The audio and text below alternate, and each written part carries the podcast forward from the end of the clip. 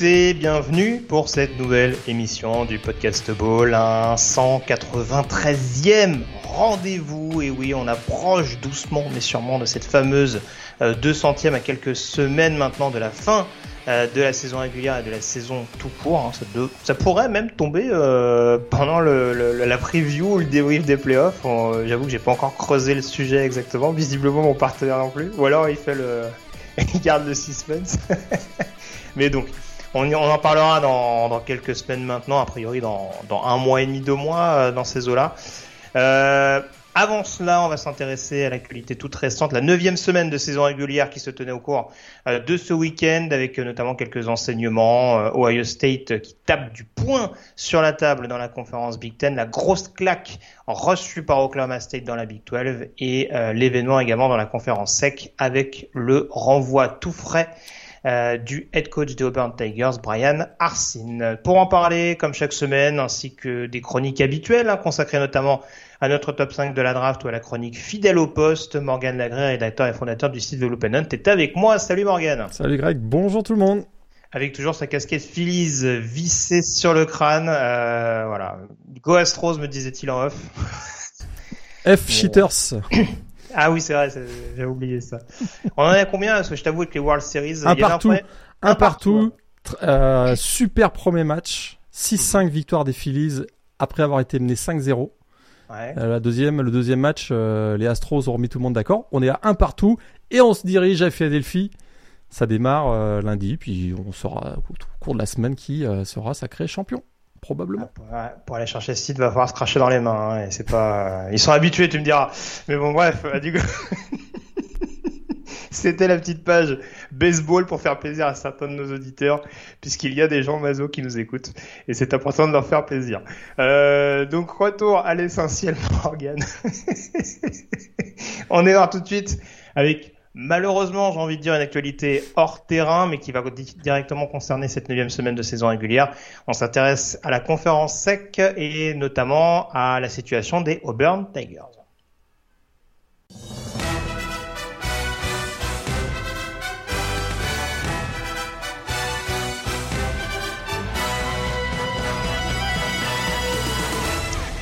Les Auburn Tigers qui recevaient ce week-end, Morgan, les Arkansas Razorbacks. hein. Alors on sait que les deux programmes euh, tournaient pas forcément très bien cette saison, en tout cas euh, étaient clairement en deçà de ce qu'on pouvait espérer. Alors même si Arkansas, on sait qu'il y avait quelques petites circonstances atténuantes, la blessure de KJ Jefferson notamment, euh, qui n'avait pas forcément été très très clémente ces dernières semaines, on voyait que du côté d'Auburn depuis le début de la saison, euh, c'était un petit peu problématique. Euh, c'était clairement l'équipe qui, paraissait le plus à la traîne, on dira, dans la conférence, dans la division SEC West.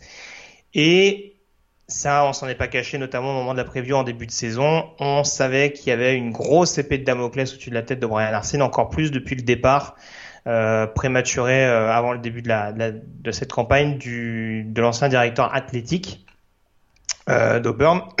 Donc euh, voilà, on se doutait, on avait déjà parlé également dans de précédentes émissions, euh, que les boosters, hein, donc euh, voilà, ces personnes qui gravitent autour du programme et qui investissent notamment euh, des partenaires, on va dire, qui investissent autour du programme, n'étaient pas très très euh, enclins à soutenir euh, Brian Arsene. Et bah du coup, le, ce lundi, le coup près est tombé. Alors il y a deux informations importantes que je vais te laisser développer. Qui à mon avis sont étroitement liées, c'est qu'on a un changement de head coach, mais euh, ça intervient surtout le même jour que la nomination d'un nouveau directeur athlétique justement du côté de l'Alabama. Ouais, alors là, beaucoup d'informations effectivement euh, dans cette journée. Alors, on est un peu chanceux, Greg, quand même, parce que ça, c'est le genre de news qui habituellement sortait quelques minutes après qu'on finisse d'enregistrer l'émission. Exactement. Exceptionnellement, cette semaine, on enregistre genre, genre quelques deux heures plus tard que d'habitude. Bang, tu vois, on a bien fait. Hein, c'est ça. Le changement d'heure, hein, ça, changement ça change tout. changement d'heure. Alors c'est vrai que voilà, il y avait déjà un contexte qui faisait que euh, Brian Racine était extrêmement contesté. On rappelle pas les événements du printemps, beaucoup de départs, des euh, voilà, beaucoup de joueurs qui ont quitté le programme parce que la culture aurait été très toxique sur le campus, euh, les méthodes d'entraînement, le fait que euh, voilà, il soit Brian Arsene qui n'est pas de la culture du sud des États-Unis puisqu'il vient un peu plus du Middle West américain, soit pas vraiment très bien intégré et, et, à la culture et aux façons de faire finalement dans l'Alabama. Donc déjà, il y avait comme un clash culturel qui prenait beaucoup plus de place que ce qu'on avait imaginé. Hein. Mais comme les résultats euh, sur le terrain ne suivaient pas, évidemment, il y avait d'autant plus de raisons de penser que euh, l'expérience Brian Arsene allait euh, tourner court. Plusieurs événements, hein. la timeline elle est assez simple. Fin août, Allen Green, donc le, directeur athlétique qui l'avait embauché, démissionne. Ça commence à sentir le sapin, comme on dit. Puis voilà, maintenant, on l'a appris on code depuis 48 heures, il y avait des rumeurs. Le directeur athlétique de Mississippi State, Johan Cohen, a accepté de euh, prendre le poste vacant de directeur athlétique et ça n'a pas tardé quelques heures plus tard. Hein, à mon avis, ça faisait partie du deal. Hein, on va être assez assez transparent. Euh, quelques heures plus tard, bing, la nouvelle est, tombée. Brian Arsene donc est démis de ses fonctions avec euh, des indemnités de départ à hauteur de 15 millions garantis si j'ai si j'ai bien vu la nouvelle. Hein, donc ça fait, on rappelle qu'ils ont donné 21 millions à, Gus Malzahn euh, il, y a, y a un an et demi du côté de du côté d'Auburn. Donc on est à 37 millions. Euh, puis euh, il y a en plus les assistants coach qu'il va falloir payer parce que tout ce monde-là va s'en aller. On va être autour de 41 000, 41, 42 millions d'indemnités de départ à payer sur les deux derniers coachs ou deux derniers groupes de coachs. Donc voilà, ça fait. Mais ça fait une énorme somme, mais le, le, le fait que Brian, Brian a fait quand même beaucoup de dégâts, je dirais, parce que son bilan euh, du côté d'Auburn, il est quand même catastrophique. Hein. 9-12 cette année, ils sont 3-5, ils viennent de perdre 4 matchs consécutivement. Ils n'avaient pas si mal démarré hein, cette année. Hein, de 3-1, il y avait une belle victoire face à Missouri, on s'en souvient. oui, surtout qu'ils n'ont pas aidé, ils ont pas été aidés, ça je l'ai pas dit en introduction, par les blessures, notamment au poste de quarterback. Je, parlais, je parlais de KJ Jefferson à Arkansas, on peut pas dire qu'Auburn ait vraiment été gâté sur cette position depuis le début de la saison. Tout à fait, avec la blessure notamment de TJ Finlay, là il se retrouvait à faire jouer le troisième, voire le quatrième quarterback, donc ça les... c'est pas évident. Puis très clairement, le fait que les résultats ne suivent pas, c'était absolument évident. Il y avait un tel gouffre, on va dire, culturel entre les deux mentalités que euh, on ne voyait pas d'issue positive à, positive à, l'accord, ou en tout cas euh, entre Brian Arsene et Auburn. Et donc euh, le coup près est tombé. Brian Arsene quitte ses fonctions. Ça fait un trou dans le budget. Mm-hmm. Mais tu sais quoi? Je... Attache... attachez-vous du côté de Burn parce qu'il va falloir encore sortir le carnet de chèques parce que. Bah, c'est euh, la conférence sec. Hein. De toute façon, maintenant, avec les droits TV, on, on a du flou, a plus savoir comment faire. Ouais. Et puis là, euh, on sait que euh, oui, ça c'est certain. C'est certain que il, je suis pas trop inquiet. Ils vont s'en sortir. Probablement que c'est une fac privée, on se souvient, Auburn. Mhm. euh, donc ça va pas force, ça va pas toucher les deniers de, de la collectivité, on va dire. Mais par contre on commence à voir circuler le nom de certains successeurs potentiels. ça peut être assez intéressant, je pense. Alors, alors deux, éléments, je te lance un petit peu là-dessus, parce que visiblement, on a l'air de regarder un petit peu dans la même région du côté d'Auburn. Euh, on a donc John Cohen, tu l'as dit, qui a été nommé directeur athlétique. D'ailleurs, le petit, la petite ironie de l'histoire, c'est qu'Auburn joue son prochain match à Starkville contre Mississippi State, donc comme ça, ça ne se rend pas. Fabuleux. il pourra récupérer les dernières affaires qui lui restent du côté du programme. Euh, mais alors du coup, oui, les rumeurs, les principales rumeurs qui commencent à circuler sur le poste de head coach, c'est aussi un coach issu du Mississippi, mais pas de Mississippi State puisqu'on parle tout simplement de Lane Kiffin. Ouais, alors là, je sais pas si c'est un si, si c'est euh, si c'est y a un, semblant de réalité ou si c'est genre un souhait parce que euh, évidemment Nick Saban contre Len Kiffin dans un Alabama Auburn, c'est juste, c'est juste sensationnel. Hein, c'est scripté, c'est Hollywood. Euh, je sais pas s'il y a, voilà, je, sais même pas s'il y a, on, sait pas s'il y a de l'intérêt de Len Kiffin, mais c'est sûr que du côté d'Auburn, je, je pense pas qu'on va prendre un profil euh, de coach euh, ayant réussi, mais qui n'est pas vraiment du premier plan comme ça a été le cas pour Brian Arsene. Là, je pense qu'on va taper dans du dans du dans du plus médiatique et Len Kiffin fait partie de ceux-là. Il y en a d'autres. Il y a Diane Sanders. Il y a, il y a- on a vu pas mal de noms. passer, Ouais, je, je, je, je voulais te poser la question, c'est pour ça que je me permettais de te couper, mais euh, une question qui, qui fera peut-être plaisir à certains, je n'en doute pas. Mais euh, est-ce qu'aujourd'hui c'est vraiment une plus-value de passer de, de, de Ole Miss à Auburn? C'est ça ma question. Est-ce que c'est plus clinquant sur le CV d'être euh, ah, au-delà, bien entendu, de ce que tu disais tout à l'heure, le côté euh, rivalité, par exemple Iron Bowl, etc., la symbolique que ça peut représenter. Mais à mon sens, Mississippi, ça reste un programme aussi historique. Et aujourd'hui, est-ce que Lane Kiffin il aurait forcément plus de moyens, notamment d'un point de vue recrutement ou portail des transferts? Pardon, je, je me suis trompé. euh. non, mais voilà. Est-ce que c'est, est-ce que ce sera forcément plus attractif pour lui en tant que head coach des Tigers que ce qu'il est en capacité de faire aujourd'hui en tant que head coach des Rebels? J'en suis pas persuadé à l'heure actuelle. Mais après, ce sera peut-être plus des questions contractuelles en l'occurrence. Parce qu'il y a plus d'argent à Auburn qu'à Ole Miss. C'est ça. La réalité, elle est tout simplement là. Il y a, il y a très clairement, il y a, c'est bien que ce soit une fac, euh, c'est une petite fac privée, il y a beaucoup plus d'argent qui, qui gravite autour du programme d'Auburn que du programme d'Ole Miss. Il paraît qu'à notre époque, ça compte. Donc, euh, oui, bah oui, manifestement. donc, Ah, tu rappelles à chaque fois les chiffres qui donnent le tournis, donc euh, oui, on veut, on veut bien, le, on veut bien le croire, pardon. Et puis, Euh, et, et puis malgré tout, connaissant, pas connaissant, euh, on, a, on a vu certains éléments qui nous laisseraient penser que ça ferait quand même bien marrer Len Kiffin d'affronter euh, Nick, Nick Saban dans un Iron Ball. Je, on peut pas s'empêcher d'y penser.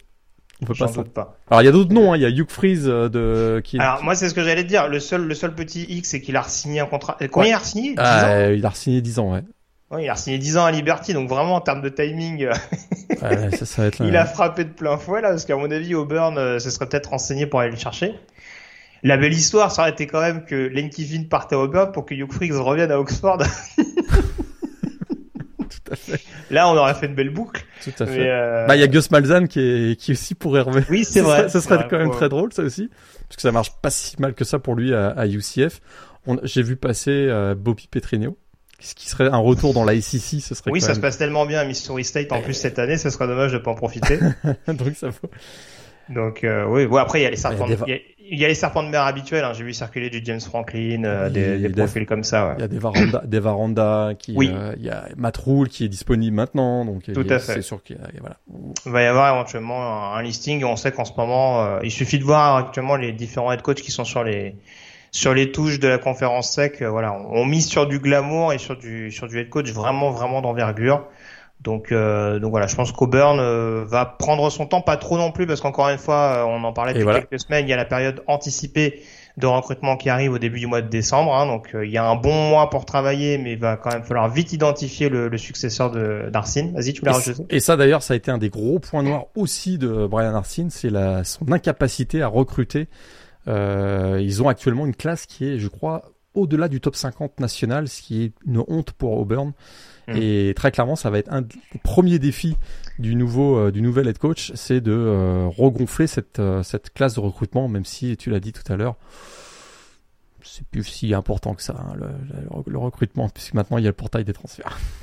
Et puis l'autre euh, petit point d'interrogation pour terminer là-dessus, hein, pour enchaîner un petit peu sur les autres résultats de la SEC, c'est forcément la, situa- la situation également de Jeffrey Mba, défensif Tout à d'Auburn. Hein. On sait que maintenant il y a de plus en plus de joueurs qui lient leur avenir éventuellement au coaching staff. Alors on ne sait pas spécialement si c'est le cas euh, du lineman défensif français. Encore une fois, la news vient de tomber, donc on n'a pas forcément encore d'infos précises par rapport à ça. Vas-y. Même si j'ai vu que euh, y a déjà un prospect de, de, la, de la classe 2022 qui a retiré son euh, commitment. Hmm. Donc euh, j'ai pas vu, j'ai juste vu ça juste avant qu'on qu'on prenne l'antenne pour enregistrer. Donc il commence déjà à y avoir un, un petit impact. J'essaie de retrouver. Ouais, son c'est ça. là, mais j'ai ouais.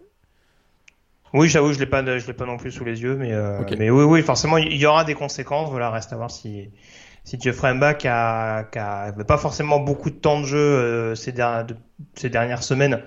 Déjà, d'une part, aura un peu plus de temps de jeu parce qu'on n'a pas le head coach remplaçant pour l'instant un intérimaire. Euh, je l'ai pas vu passer encore. Non. Euh, D'ailleurs, au moment où on enregistre l'émission, là, la, la nouvelle n'est pas officiellement confirmée par Auburn. C'est euh, c'est euh, c'est une nouvelle qui est, qui est confirmée par plusieurs sources proches du dossier, comme on dit. D'accord. Et en fait, il y a, il y a des, il y a, y a- a très clairement des, euh, des beat writers là qui sont proches de, du programme d'Auburn, en qui on peut faire confiance et ça a été relayé par tous les grands médias. Donc, euh, Il n'y a, pas officiellement d'annonce à l'heure actuelle de, de, de, la fac d'Auburn. Très bien. Donc on verra si, pour finir mon propos, si, si Jeffrey Ambor a un peu plus de temps de jeu déjà dans les prochaines semaines et euh, ce qui décidera pour euh, pour ces deux ou trois années d'éligibilité récente. Je vais pas me tromper sur le nombre d'années. Il doit rester deux après, au, moins, Au moins deux, ouais. Donc euh, voilà, à, voir ce que ça donnera au cours des prochaines semaines. On enchaîne Morgan avec la conférence sec. C'est pas la conférence où il s'est passé le plus de choses, mais en tout cas, il y a eu des éléments importants quand même à mettre en avant. On a notamment cette large victoire de Tennessee à domicile domicile contre Kentucky. Euh, victoire 44 à 6 avec euh, c'est pas arrivé tout le temps cette saison une prestation aussi aboutie en attaque qu'en défense du côté des Volunteers et c'est une bonne chose à une semaine d'un match dont on parlera tout à l'heure et qui vaudra sûrement le, le détour. Euh, Miss également euh, qui s'est imposé sur le terrain de Texas A&M 31 à 28 avec notamment les débuts euh, de Connor Wigman au poste de quarterback du côté des IM. Et alors on a eu un nouveau quarterback assez intéressant, mais un run-stop beaucoup plus en difficulté. Et puis je te délivre le troisième, euh, enfin en tout cas les derniers éléments importants, et puis je te laisserai un petit peu développer ça pêle-mêle. Euh, Georgia également qui tue le suspense assez rapidement face à Florida pour s'imposer 42 à 20. Et en mini sensation, on a quand même la défaite de South Carolina à domicile. South Carolina qui était classé et qui s'est incliné face à Missouri 23 à 10. Qu'est-ce que tu retiens en priorité et qu'est-ce que tu peux nous dire sur les différentes rencontres de cette conférence Tennessee quand même. Tennessee, c'est quand même une belle confirmation parce que euh, ils sortent d'un match avec un niveau d'émotion euh, et euh, énorme face à Alabama. Une belle victoire. Il y avait le risque qui est comme un hangover, quoi. Une gueule de bonne grosse. Une décompression. une décompression, une gueule de bois et, euh, et la façon dont ils ont abordé le match, la façon dont ils sont préparés, la façon dont ils ont réussi à déjouer la stratégie euh, défensive de, Kentucky, c'est quand même assez spectaculaire. Et effectivement, tu l'as dit en introduction, ils ont été, on a, on a, on a gardé l'explosivité en attaque, hein, ce, duo incroyable entre le quarterback Endon Hooker et le receveur Jalinaya, Jalinaya d'ailleurs qui a profité de cette rencontre pour établir un nouveau record de l'Université Tennessee avec 14 touchdowns sur réception en une seule saison. Mais en même temps, la défense euh, a été quand même très très spectaculaire. 6 points seulement accordés à, Kentucky et de nombreux big plays. On a vu une grosse intensité, je trouve, pendant, euh, écoute, euh, toute la rencontre. Ils ont accordé finalement que, voilà, ils ont juste eu le premier drive où Chris Rodriguez a réussi, a réussi un touchdown. Derrière, ça a été très très compliqué. Et ça a été très compliqué pour Will Levis. Parce que on a beaucoup parlé en preview de ce match que euh, ça pouvait être une opposition entre deux quarterbacks du premier tour de draft NFL 2023. Très clairement, il y en a un des deux qui est sorti même plus. Euh. Ah bah je ne sais pas pour Bryce Young, mais oui pour Will Levis, ça me paraît très compromis à l'heure actuelle ce, ce premier tour. Donc euh, je, je, pense que ce serait pas forcément une mauvaise chose pour lui de retourner à Lexington la saison prochaine en l'occurrence parce qu'on voit qu'il y a encore beaucoup de déchets malgré tout. Alors il y a eu un changement de coordinateur offensif, mais qui a priori avait le même système que son prédécesseur. Donc euh, Exact. Il y a forcément quelque chose qui coince, même si ça aussi, on sait que la ligne est un peu moins bonne. J'ai pas la sensation que Will Levis rassure à chaque fois dans, dans ce qu'il peut mettre en place. Euh, voilà. Je pense qu'il a tendance à paniquer peut-être un peu vite et à pas protéger suffisamment son ballon. Peut-être qu'il s'est mis d'ailleurs une pression supplémentaire inutile à l'occasion de ce match, puisque c'est vrai qu'il y a eu beaucoup pendant la preview de cette rencontre. Euh, le rappel que par exemple euh, un site euh, de scouting comme PFF le classe troisième actuellement euh, dans, dans, son dans son beatboard, on peut juger ou on peut en discuter, mm. mais ça peut ça peut jouer dans sa tête. Et j'ai, trouvé que il a forcé le, il a forcé ses passes, chose qu'il ne faisait qu'il faisait finalement assez rarement euh, de même tout au long de sa carrière du côté de Kentucky. Je trouve qu'il a un peu déjoué et essayé peut-être de montrer que effectivement il, il méritait cette euh, cette place dans le dans le top 5 euh, d'un d'un voilà d'un site de scouting. Je, je, peut-être que je peut-être que je divague en disant en disant ça, mais j'ai trouvé qu'il faisait des choses que j'avais on retrouvait pas chez lui en forçant le jeu. Euh, alors que c'était plutôt un game manager et qu'il avait souvent, il vous visait juste quand il fallait plutôt courir, quand il fallait plutôt euh, aller sur la deuxième ou troisième option où il allait franchement sur la première option en profondeur. Donc j'ai trouvé qu'il a il a plus déjoué qu'autre chose dans cette rencontre sur cette rencontre. Je suis pas persuadé que ça remette d'ailleurs en cause son son profil euh, ou, ou, son évaluation en, en vue de la NFL. Mais c'est sûr qu'il sort pas vainqueur de ce match-là, qui était en prime time ah, un samedi soir. Ça, c'est certain. Il y a trois partout des deux côtés, mais trois touchdowns pour Andon Hooker et trois interceptions pour Will Levis. Euh, voilà. C'est peut-être Et- l'excès de mayo- mayonnaise dans le café aussi qui finit par. Peut-être qu'à un moment donné, euh, il va falloir qu'il arrête de, de manger de la M, là, comme on dit, parce qu'effectivement, ça peut, ça peut jouer des tours. Ça peut lui jouer des tours, mais en tout cas, je trouve que kudos vraiment à la, à la défense de, de, de Tennessee. Il y a un joueur dont on a déjà parlé, là. Byron Young, c'est quand même quelque chose d'assez Oui. assez phénoménal. Deux sacs encore sur ce match. C'est cette constance, hein, lui qui avait été très bon aussi la semaine dernière face à Alabama. On voit que c'est un joueur qui est en mission. Et, euh, et on avait beaucoup vanté la- l'attaque de Tennessee finalement euh, l'année dernière déjà, puis depuis le début de saison. Et si la défense se met à au niveau de l'attaque, non, non, c'est. je sais pas, je sais pas, mais Ça peut être intéressant. Mais franchement, je, je trouve, que- je trouve que Young sur le premier rideau et Banks sur le deuxième, euh, je Ah, trouve c'est que c'est quelque vraiment les deux. Ouais, ouais. C'est les deux moteurs de cette défense. Après, c'est le talent est un peu plus dilué, on va dire. Euh, c'est plus, euh, c'est plus collectif, je trouve. Mais ouais, en tout cas, c'est vraiment les deux, euh, les deux dynamiteurs en chef de cette défense-là. Et là, sur ce match-là, ça a été beaucoup plus Young à l'honneur et ça s'est ressenti. Euh, enfin, c'est une ligne de Kentucky qui, on le répète depuis le début de la saison, et de toute façon aux abois. Donc, euh, Ouais, ils sont affamés, hein, vraiment. On voit que cette équipe de Tennessee de manière générale, ils sont vraiment affamés et euh, on en parlera tout à l'heure dans la preview du match face à Georgia, mais ça peut être très très intéressant. Parlant d'affamé, euh, on peut quand même signaler euh, la saison absolument dingue qu'est en train de réaliser Quinchon Judkins du côté de du Ah. côté hein, le trop freshman. Plus de milliards de sols Euh, cette année en 9 matchs. Quoi. Tout à fait. Je crois que c'est un touchdown sur, ch- Alors, sur chaque rencontre, j'ai un doute. Je- Il me semble que oui. Il me semble que oui. Euh, de toute façon, et les stats alors ça aussi, on l'avait dit depuis quelques semaines. Ole Miss, ils ont un plan de jeu très établi. hein. Charlie Weiss Jr. il a dit, hein, il a dit, euh, enfin, Charlie Weiss Jr. et Lane Kiffin, hein, parce que je pense qu'il a, il a son mot à dire sur le sur le game plan offensif. Euh, Stoppez-nous au sol si vous le pouvez. Exact. Ils font, ils font quasiment 400 yards au sol contre Texas A&M. 390. 90. C'est- c'est- dont 205 yards du sol, donc Jud- Judkins, qui, euh, il me semble, donc a marqué euh, un touchdown sur chacune de ses sorties. Je vais pas me dire de bêtises parce que c'est la stat dont je suis pas totalement sûr à 100%. La stat dont je suis sûr à 100%, c'est qu'Olmis a marqué sur chaque, sur chacun de ses premiers drives de la saison. C'est, écoute, euh, un plan de jeu euh, ultra bien préparé et ultra bien exécuté. Ça, c'est, Mm. une équipe qui, euh, très clairement, euh, c'est là où ils vont chercher leur, leur, leur victoire. C'est, il y a des schémas qui peuvent être assez, assez complexes en exécution d'ailleurs. Hein, sur le, on voit qu'il y a des, euh, il y a des rotations sur la ligne offensive, notamment avec des, joueurs qui sont plutôt sur le côté droit, qui vont aller chercher plutôt sur le côté gauche, profondément dans le deuxième rideau. Vraiment des déplacements euh, latéraux qui sont, qui peuvent être assez complexes euh, à, à maîtriser. Ils exécutent ça à une quasi-perfection. Et comme il y a un joueur comme Quinton Judkins qui arrive, qui a quasiment fait oublier que dans l'effectif, il y a un Zach Evans qui est un ancien 5 étoiles hein, par ailleurs. Tout à fait. Et- qu'on a vu, euh, qu'on a vu, euh, un, qui est un petit peu, qui est un petit peu ménagé. hein. Je crois qu'il traîne. Ouais, il- il traînait une petite petite blessure. ouais. Mais, euh, mais très clairement, c'est c'est très très spectaculaire. Ils ont trouvé leur identité. Euh, comme tu l'as dit tout à l'heure, ils cherchent pas à s'en cacher d'ailleurs.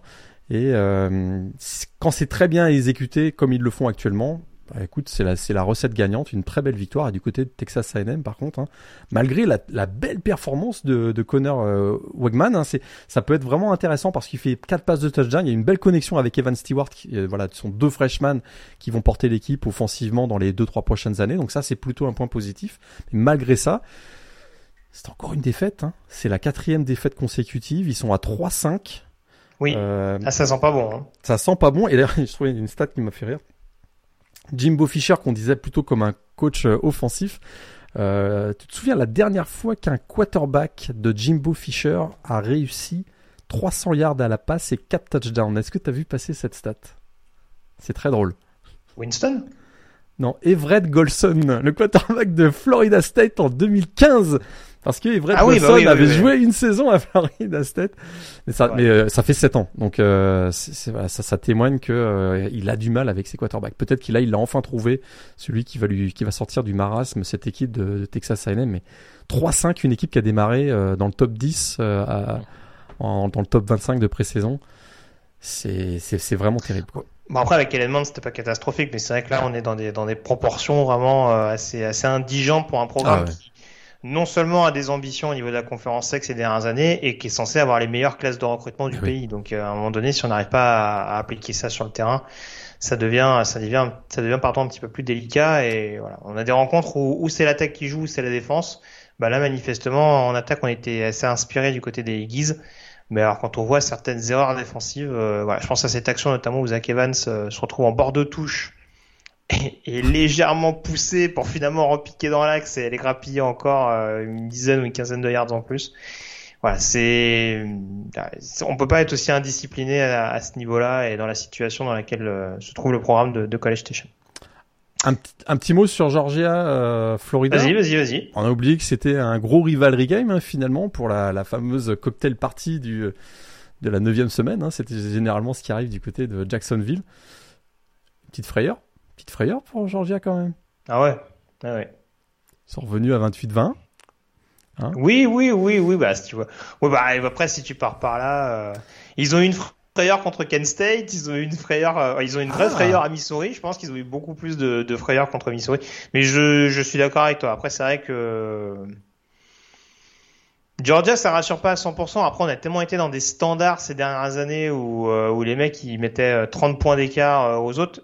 De toute façon, on va en parler tout à l'heure face à Tennessee. Il y aura forcément des points d'interrogation et des, éléments à mettre en avant qui expliquent que bah, forcément Georgia sur le papier est peut-être un peu moins fort que, le Georgia de la saison dernière. Hein. Euh, tu vois, on a beau être critique par rapport à Anthony Richardson. Il n'a pas forcément été très... Il a, il a toujours ses problèmes d'irrégularité sur l'ensemble d'un match. Mais en l'occurrence, il y a... Tu vas me dire que c'est une pipe. Ben, il n'y a pas de perte de balle fatale, alors qu'en face, il joue quand même Georgia une grosse défense, quoi. Non, mais tu vois, c'est juste pour, c'est juste pour étayer ce propos-là. On, on retrouve déjà un jeu au sol un peu plus intéressant.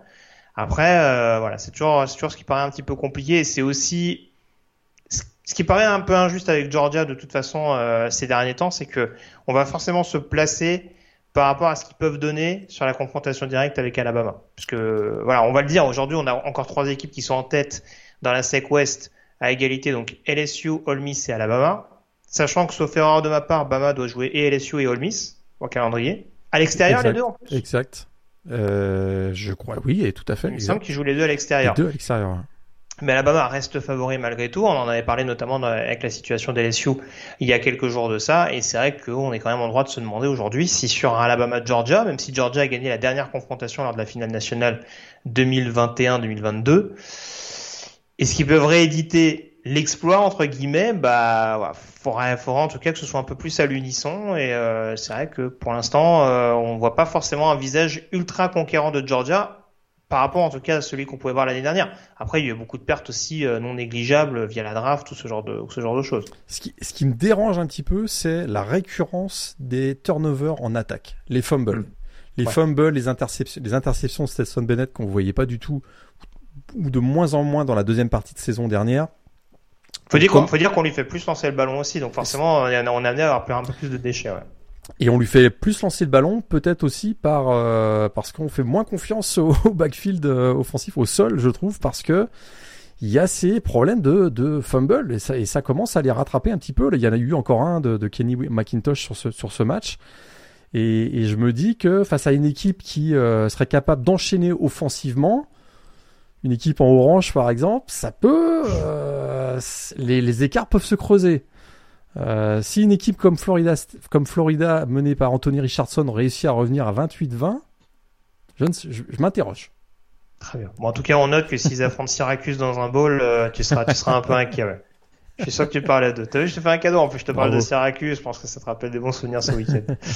euh, on va parler dans quelques secondes. On enchaîne à présent avec la conférence Big Ten, si tu le veux bien. Ouais. Euh, il y avait des choses à dire dans la SEC. Il y en a quelques, il y a quelques petits trucs également à dire dans la Big Ten, notamment au niveau de la division Est où on avait deux chocs. euh, à suivre de très très près euh, le duel entre équipes classées entre Penn State et Ohio State, euh, la rivalité voire plus, entre Michigan et, Michigan State, notamment du côté d'Ann Arbor. Euh, alors je te laisse un petit peu développer. Ohio State, donc victoire 44 à 31 sur le terrain de Penn State.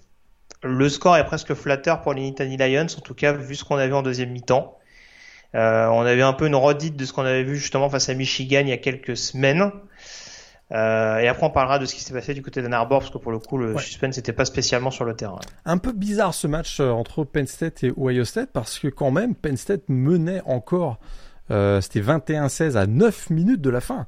Tout à fait. Donc c'était quand même, ils étaient dans une situation plus plutôt euh, plutôt favorable pour faire un upset, ce qu'ils avaient déjà réussi en, en 2016, on en avait parlé dans la, la- la semaine dernière. Mais malgré tout, on sentait qu'il suffirait d'un rien pour que ça bascule du côté de Ohio State. Mais c'est vrai que les minutes passant, on se disait, mais ça va peut-être jamais arriver. Peut-être que les Nittany Lions vont réussir l'exploit. Euh, à partir du moment où ils ont décidé qu'ils se mettaient à jouer du côté de Ohio State, on a vu la différence.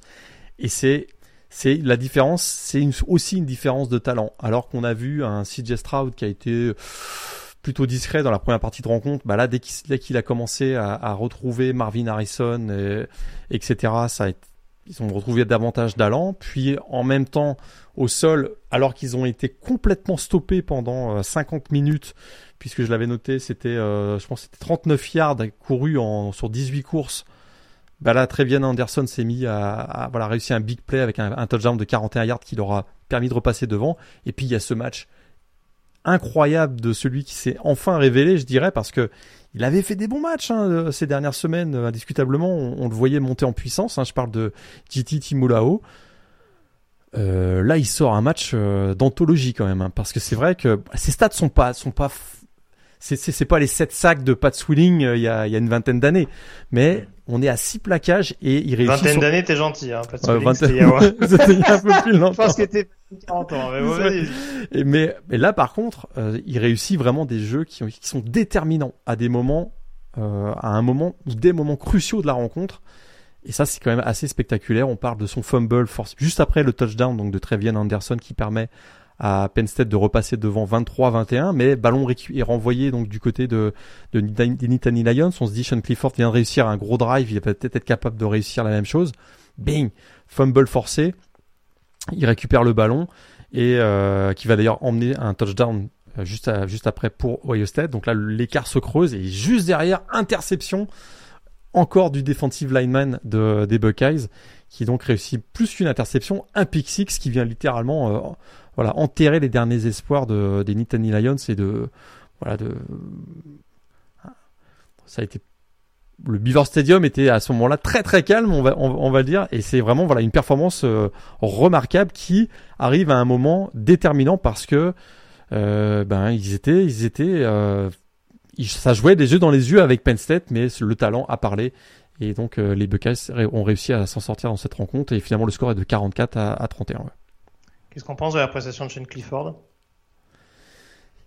Écoute, j'étais. On, s'accroche, on s'accroche à chaque fois hein, quand même. Euh, je trouve du côté de James Franklin, il n'y a jamais ce petit truc où ça fait un peu penser à Kirby Smart quand on se moquait un peu de lui, notamment quand il gardait sa confiance à Jake Fromm euh, malgré le fait que était des Justin Fields sur la touche ou ce genre de joueur. C'est, je peux comprendre l'idée, pardon, d'avoir un vétéran, capitaine, euh, voilà, un joueur. Et encore une fois, on n'est pas dans le vestiaire on connaît pas le leadership qu'il peut avoir, euh, l'implication qu'il peut avoir au sein de ce groupe. Mais c'est vrai que il y a trop de pertes de balles, quoi. Rien que le début ah bah, du match. Euh, deux interceptions pour commencer, donc c'est sûr que la deuxième est pas est peut-être pas tout à fait pour lui, mais la première elle est quand même assez grotesque malgré tout. Euh, c'est c'est dans un match comme ça face à Ohio State, euh, lancer Drew Allard. Oui, oui, non, mais on est d'accord. Compliqué, oui, oui, oui, surtout que tu l'as dit. Après, Penn State finit par mener, mais c'est vrai que bon, il y a il a, il a cette espèce de vista quand même. Hein. C'est vrai que euh, il, il, se laisse pas, il, se laisse pas, il se laisse pas, euh, il s'écroule pas face à face à l'adversité. Il réussit vraiment. On l'a vu tout au long de sa carrière. Et ça, c'est un des éléments qui, à mon avis, euh, font que James Franklin le le laisse. Oui, c'est ça. Il a du caractère, quoi. Il a du caractère. Et d'ailleurs, bon, c'est pas passé loin. six fois, mais c'est pas grave. Vous allez voir, on va revenir, les gars. non, mais bon, non, mais je caricature. Encore une fois, t'as as raison, mais c'est vrai que malheureusement, c'est enfin comment dire ça? Oui il y a de toute façon on, sait qu'il sera pas parfait qu'il a des qualités des défauts mais c'est vrai que sur un match là oui ça ça résume pas tout parce qu'encore une fois oui il y a aussi euh, il y a aussi un talent brut du côté d'Ohio State qui est qui est omniprésent hein. euh, toujours sans Smith Jigba hein, d'ailleurs hein. euh, exact encore laissé de côté pour ce match ouais. Voilà, donc ça c'est. Et puis après, l'élément intéressant, euh, alors, je, je dis pas que ça explique la prestation euh, de Twimolao, mais euh, c'est vrai que je l'ai pas forcément, j'ai pas forcément insisté dessus la semaine dernière. On avait quand même les retrouvailles entre Mike Kurstich et euh, Jim Knowles, hein, qui se sont connus du côté de d'Oklahoma State, hein, donc respectivement coordinateur offensif de Penn State et coordinateur défensif d'Ohio State. La défense des Buckeyes progresse depuis le début de la saison, ça c'est pas étonnant par rapport à ce qu'on voyait la saison dernière euh, sous l'ère Kerry Coombs. Euh, voilà. Par contre, là, en l'occurrence, tu te disais, ce qui était un peu plus notable, en effet, cette capacité à créer des turnovers et à être hyper agressif, comme l'a été notamment la ligne défensive de, des, des Buckeyes. Donc euh, voilà, puisque à quel point c'est rentré en considération le fait que que, que Knowles connaissait son ancien collègue, je sais pas trop, mais c'est vrai que là, en, en l'occurrence, si on a une défense qui est capable d'être opportuniste et de mettre le couvert qu'on dira euh, euh, quand il faut euh, pour, pour bonifier euh, le, le, le, gros gros travail de l'attaque à côté, bah, oui, Ohio State ça va continuer à être injouable. Et je me permets de faire une petite parenthèse, vu qu'on a déjà parlé de la conférence sec. On a mis Georgia et Tennessee numéro 1 et numéro 2 pour la belle histoire par rapport à cette semaine. Je trouve ça quand même un peu sévère de mettre Ohio State numéro 3. Euh... Ils sont, ils sont à égalité avec Tennessee. Hein. Les deux équipes sont, ah, sont, sont rigoureusement éga égalité. C'est encore pire que ce que je ah, pensais. Ah ouais, non, non, mais ouais. Y a, Ohio State ne méritait pas un statut de numéro 1 alors. Les choses sont, les choses sont bien faites. Ohio State méritait, méritait, méritait pas un petit statut de numéro 1. Ça, c'est bon. Je, non. Je, euh... Ils sont numéro, ils sont numéro 2 égalité avec, euh, avec Tennessee, ouais. À la paix, à la paix top, à la Donc paix Paul. Vraiment, que... on cherche à nous enfumer jusqu'au bout. Mais on en parlera, on en parlera peut-être tout à l'heure si tu veux. Mais à mon avis, le classement du comité de sélection du, des playoffs sera bien différent de la paix top 25. C'est dans la nuit de mardi à mercredi? C'est dans la nuit de mardi à mercredi, absolument. C'est ça, donc la nuit du 1er au 2 novembre. Euh, dans l'autre match, donc dans la même division, donc Michigan. Euh, Michigan State, euh, victoire donc de Michigan 29 à 7. Hein. Il y a eu quelques petits doutes en premier quart-temps euh, du côté des Wolverines, ça a mis un petit peu de temps à se mettre en route, mais au final succès avec pas mal de confort également, encore un jeu au sol inarrêtable du côté des Wolverines. Malheureusement, ce qu'on retient principalement de cette rencontre, c'est la polémique ou en tout cas les images qui ont tourné après le match avec notamment des, des, scènes de bagarre et de pugilat, ouais, euh, notamment, notamment conduits par des, par des joueurs de Michigan State. Ouais, la controverse, elle est que, elle est que plus qu'une bagarre, on a, on a, on a l'impression d'un règlement de compte qui a tourné au lynchage, parce que il, mm. on a vu une dizaine de joueurs de, de Michigan State s'en prendre à un ou deux joueurs. Alors c'est vrai que dans les premières images qu'on a vues, on a juste la fin de la séquence on ne sait pas qui a provoqué qui, etc. Mais il commence à y avoir d'autres images qui sortent des caméras de surveillance où on a l'impression qu'il euh, y a probablement un règlement de compte. Ça, c'est certain de ce qui s'est peut-être passé sur le terrain, mais euh, c'est pas beau à voir. Hein. C'est clairement pas beau à voir. C'est, ce sont, euh, voilà, c'est ni plus ni moins qu'une agression physique. Et, euh, et, et d'ailleurs, c'est considéré comme ça actuellement parce que le, la police locale euh, est en train de mener l'enquête et il n'est pas du tout impossible qu'il y ait certaines accusations et que des voilà des poursuites judiciaires qui soient qui soient lancées contre ces joueurs euh, des Spartans. Certains ont déjà d'ailleurs été euh, écartés de l'équipe par, oui, par. Quatre officiellement. C'est ça. Dont les, alors il y a deux titulaires, il me semble, en tout cas deux joueurs qui ont été pas mal en vue ouais. sur le match de ce week-end. Donc c'est Angelo Groves, notamment le, le, safety, et le freshman Zion Young, le pass rusher. Voilà, les deux autres ont, euh... ont, un petit peu moins joué. Ouais. Mais euh, je pense que ça peut, on peut voir ce, ce nombre de joueurs suspendus peut-être euh, gonfler dans les, dans les prochaines heures parce que les images laissent penser quand même qu'il y a eu plus que quatre joueurs qui sont, qui ont, qui ont, euh, qui ont été mêlés à cette, euh, à cette, à cette pour moi un règlement de compte qui est plus une agression qu'une bagarre. C'est ça. Et il y a deux joueurs de Michigan du coup qui ont été qui ont été pris à partie, deux defensive backs en l'occurrence, donc Jaden McBurrows, je crois qui est plus utilisé sur les équipes spéciales, exact. et Gamon Green euh, qui est un des cornerbacks voilà. titulaires des, des Wolverines. Voilà. Et euh, et sur le terrain, ben c'est sûr que du côté de Michigan State, euh, on prend un 29 à 7, on perd donc le Paul Bunyan Trophy qui était euh, qu'ils avaient remporté les deux dernières saisons. Donc là c'est voilà le, fameux trophée entre les deux équipes qui mis en jeu entre les deux équipes chaque année euh, va rester du côté d'Ann Arbor à, l'issue de cette rencontre. Et ce qui est dommage, c'est que Michigan State, malgré le score qui est très large hein, en faveur de, des Wolverines, ils ont plutôt été convaincants défensivement à stopper l'attaque de Michigan dans la red zone. Euh. Ça, ça a été un des, un des éléments qui peut d'ailleurs peut être très inquiétant pour Michigan, c'est que ils accumulent les yards, mais dès qu'ils rentrent dans les 30-25 euh, derniers yards, ça se complique. Ils ont dû se contenter de 5 field goals notamment euh, à l'occasion de cette rencontre. 6 présences dans la red zone, un seul touchdown. Et comme en face, euh, du côté de Michigan State, on a identifié que peut-être le backfield défensif de Michigan était le, était le, voilà une des failles. On a retrouvé un Keon Coleman qui réussit, le receveur de Michigan State, qui réussit 5 réceptions pour 155 yards si tu euh, si tu closes pas tes yards avec des touchdowns et que si tu te laisses déborder par ton backfield défensif, quand dans un mois tu vas jouer contre Ohio State, je sais pas si c'est une très bonne nouvelle ça. Mais mais je j'ai trouvé que cette rencontre n'était j'ai j'ai pas trouvé que c'était rassurant pour Michigan malgré le fait que voilà ils aient remis la main sur le euh, le, le trophée euh, le trophée Paul, Paul Bunyan. J'étais euh, alors voyez, on a vu Black Corum toujours égal à lui-même, hein, 175 yards, 117 et 177 et un touchdown.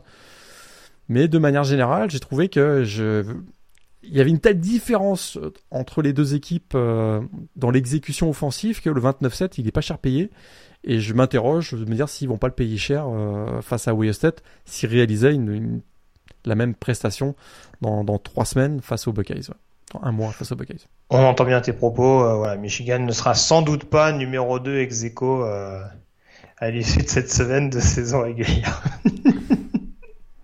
Voilà. Euh, dans la division Ouest à présent, euh, Illinois qui continue son bon parcours, victoire sur le terrain de Nebraska. 26 euh, à 9 et alors on a Minnesota également qui a déroulé contre Rutgers à domicile pour reprendre un peu du poids de la bête. les Golden Gophers qui ont un bilan de 5-3 et mauvaise langue que vous êtes Monsieur Lagré, 33 points marqués par Iowa face à Northwestern qui avec cette défaite euh, se retrouve privé d'éligibilité en fin de saison. Un bilan de 1-7, on le rappelle, une seule victoire acquise du côté de Dublin. Donc euh, ah, c'est la catastrophe du côté de Northwestern. Ah franchement c'est pas c'est pas je sais pas ce qu'ils vont faire avec Pat Fitzgerald parce qu'il fait un peu partie des meubles hein, euh, quand même du côté de du côté d'Evanston mais euh, c'est c'est quand même ça fait quand même la deuxième saison où Northwestern c'est un peu de punching ball exact. dans la conférence ouais. Et du côté d'Iowa? Pas d'interception pour Spencer Petras. Ça, c'est euh, quand même la, une des stats de la semaine. Ah ouais, donc vraiment défensivement à Northwestern, c'est chaud. Ah d'accord, merci, merci pour cette confirmation. Euh, il y a une équipe euh, pour qui défensivement ça a été excellent, c'est Kansas State. On va passer à la conférence Big 12. Kansas State qui recevait Oklahoma State, on l'avait souligné la semaine dernière, pas mal de zones d'interrogation, notamment au niveau du poste de quarterback, hein, avec le fait que Will Howard avait remplacé Adrian Martinez. Et ben ça s'est pas ressenti spécialement Morgan en attaque comme en défense. Kansas State a fait un match parfait, victoire 48 à 0. Vous avez bien entendu, 48-0 pour Kansas State. Et c'est l'un des résultats importants de cette conférence, avec également le succès de TCU, toujours invaincu du côté de West Virginia, 41 à 31. Sur quoi tu veux mettre l'emphase en priorité dans ces deux rencontres? J'ai aucune explication euh, concernant ce qui s'est passé du côté de Manhattan entre, entre Kansas State et Oklahoma State. Ça n'a aucun sens. State avait pris, avait pris déjà 43 points à TCU la semaine dernière en, en, overtime, ouais, effectivement. Mais écoute, Kansas State euh, privé de, donc d'Adrian Martinez, tu l'as dit. Donc Will Howard, c'est vrai, euh, a eu a de l'expérience puisqu'il avait été titularisé 10, à 10 reprises l'année dernière. Mais écoute, on est à 35-0 à la mi-temps, euh, 350 yards à 112 à la mi-temps. Écoute, c'est euh, au total Oklahoma State qui, qui, qui, quand même avait été très convaincant offensivement, termine avec à peine 200 yards au total. Il y a zéro rythme en attaque, des carences dans l'exécution, il y a des pénalités coûteuses. En défense, c'était horrible, incapable de suivre la vitesse de, Kansas State. Et on sait qu'il peut y en avoir, notamment avec un joueur comme Deuce Vaughn euh, au poste de running back, donc du côté des Wildcats. Pas de tackling, un manque d'énergie, de motivation. C'est vrai que là, il venait de sortir de deux gros matchs. Euh, l'un qui avait été poussé en prolongation malgré la défaite à TCU, l'autre où ils avaient battu Texas. Je peux pas m'empêcher pardon d'y penser est-ce que les Cowboys auraient pas pris pour des jambons les Wildcats? Parce que je me dis que c'est pas, pas possible de prendre un 48-0. dans, dans, de telles proportions. Euh... Ah, d'ailleurs, on a vu le fils Gundy au poste de quarterback. On a euh, profité pour. Euh... Wokon en plus, ouais, c'est genre. Euh... Parce que Spencer Sanders, as fait, tu fais bien de le noter, il est sorti sur blessure. En plus de ça, donc c'est assez 48-0. J'ai du mal à expliquer. Euh, ce qui a pu se passer du côté de du côté d'Oklahoma State tellement il y a eu un écart dans, dans l'exécution, l'engagement, l'implication sur ce match, qui était quand même un match extrêmement important parce que, bien sûr, euh, très clairement, le vainqueur était devenait le, euh, on va dire le prétendant numéro un pour euh, venir déranger TCU. On, on, voit bien que TCU, Kansas State et Oklahoma State sont les trois meilleures équipes a priori dans la Big 12. En tout cas, pour, déterminer l'autre finaliste potentiellement avec les Hornets Frogs. Là, il y a un problème, c'est qu'Oklahoma State a perdu contre TCU et Kansas State. Donc là, même au tie-break, euh, ils sont ils sont pas bien avec ces face à ces équipes-là, ce qui fait qu'ils viennent quasiment de perdre. Si tout se passe bien pour Kansas State d'ici la fin de la saison, ils viennent quasiment de perdre tout espoir d'aller jouer la finale de Big 12 sur un 48 à 0. J'ai je suis euh, ouais, j'étais vraiment euh, très très surpris de cette contre-performance des Cowboys. Ouais, donc euh, on va voir comment ils vont se reprendre, surtout qu'il y avoir des échéances encore à, à surveiller d'ici la fin d'année. Il va y avoir le Bedlam Series, hein. Bah, on ne sait pas comment ça va se passer. Je crois que c'est à Oklahoma en plus. Donc, Oklahoma qui va un petit peu mieux, hein, qu'on a vu gagner. Qui a gagné à Iowa State, ouais. C'était pas, c'était pas formidable, mais bon, euh, Iowa State quand même, ils, vont réussir hein. à faire, ils vont réussir à faire dernier de la conf, hein, quand même. Hein. Ouais. Et deuxième victoire d'affilée pour Oklahoma. Oui, tout à fait. Oui, non, au moins ils se remettent, euh, ils se remettent dedans. Bon match d'Eric Gray. Euh, de l'application en défense, ça faisait longtemps qu'on n'avait pas vu du côté des Sooners. Donc euh, on va dire que pour l'instant on s'en contentera, mais voilà, c'est vrai que c'est très très loin pour l'instant des, des, principaux autres programmes qu'on a évoqués il y a quelques secondes et qui se dirigent vers les finales, vers la finale de conf. Dans la CC, on va comment Alors dans la CC, j'ai presque envie de dire, on connaît presque les finalistes déjà. Mais Clemson fait la gueule, hein. Pardon. Clemson fait la gueule? Ah bah parce que là, il, il, se relevait les bretelles en disant on a battu, on a battu, ah oui, oui, bah oui, on a battu Wake Forest qui était dans le top 10. on a battu Syracuse qui était dans le top 20. Alors attends, alors attends, alors attends, alors, alors c'est important, faut contextualiser parce qu'il y a toujours des, des gens qui sont pas forcément habitués à nous écouter et qui découvrent peut-être l'univers du college football. C'est vrai qu'il y a deux perspectives à prendre en compte. Si on reste d'un point de vue purement conférence, finale de conférence. Il y a des bonnes nouvelles pour Clemson ce week-end. Oui. Alors, je vais pas forcément mettre Syracuse dans cette situation-là, vu que Syracuse joue un match hors conférence à domicile contre Notre-Dame. Euh, match où Syracuse a quasiment pas existé. Hein, euh, victoire de Notre-Dame 41-24. Ils doivent marquer dès les premières minutes, je crois, Notre-Dame. Il y a un pick six sur le premier snap du match. Un pick six de Brandon Joseph, euh, le safety, sur le premier snap. Donc ça commence mal. Et puis derrière, Garrett Schrader se blesse c'est dur dur là. Donc euh. Oui, c'est euh, Del Rio Wilson, c'est ça qui est rentré Exact, qui est rentré, ouais. Donc euh, c'est sûr que ouais, bon, compliqué pour Mais incapable de stopper le jeu au sol aussi avec un bon match d'Oric estimé. Donc ça va mieux d'ailleurs pour Notre-Dame de, notre, de manière générale quand même. Tout à fait. Mais en tout cas, au niveau de la CC Atlantique, ce qui est intéressant pour Clemson, c'est que donc au-delà de cette situation pour Syracuse, on avait donc Wake Forest qui était en déplacement du côté de Louisville. Et là encore, on a été généreux sur les pick six. Il n'y a pas qu'à Syracuse. Euh, victoire donc 48 à 21 de l'ogre Louisville, hein, parce que je le rappelle, je ne pronostique pas que sur Charlotte, j'ai aussi pronostiqué sur Louisville. J'étais dans le wagon à mort. Donc, euh, donc voilà, belle prestation défensive notamment de Louisville qui a écœuré notamment Sam Hartman. Hein. Euh, on n'avait pas vu Sam Hartman aussi mauvais depuis le fameux Mayo Bowl contre Wisconsin. Euh, voilà, avec ses quatre interceptions de mémoire. C'était pas 4 pick en plus, j'ai un bah, doute. Ah, c'était pas 4 pick non. Il y avait quatre interceptions sûres, mais il y en a au moins deux trois qui. ah non, mais Sam Hartman quand il euh, quand il lâche l'affaire là, il fait, c'est, ah, ça, va nous ça va nous donner mode spectaculaire en NFL ça. Ah clairement. Si turnover, pas dans le match, dans le troisième carton. c'est du jamais vu et ouais. 8 turnovers sur l'ensemble de la rencontre, trois interceptions, euh, 5 fumbles. Euh, Est-ce qu'on peut dire que dans le troisième carton, les Demons déconnent les démons déconnent. Puis là, ouais. déconnent sérieusement parce que parce que au, final, effectivement, équipe du top 10.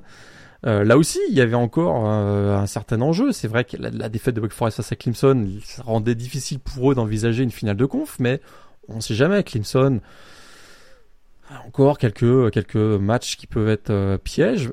Euh, là, ils sont complètement là. Ils ont implosé et comme dans dans le même temps, bah, du côté de Syracuse, on a perdu également.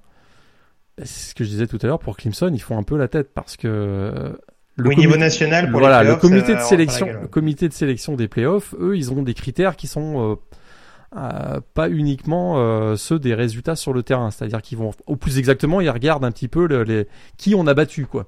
-hmm. et, et, donc quand on gagne des gros matchs face à des équipes du top 10 ou du top 15, on, on est content de les avoir battus, mais on souhaite surtout qu'ils continuent de gagner derrière parce que parce que ça, ça, ça permet de voilà d'avoir un peu plus de légitimité. Ouais. Exactement, la mariée est plus belle, comme on dit.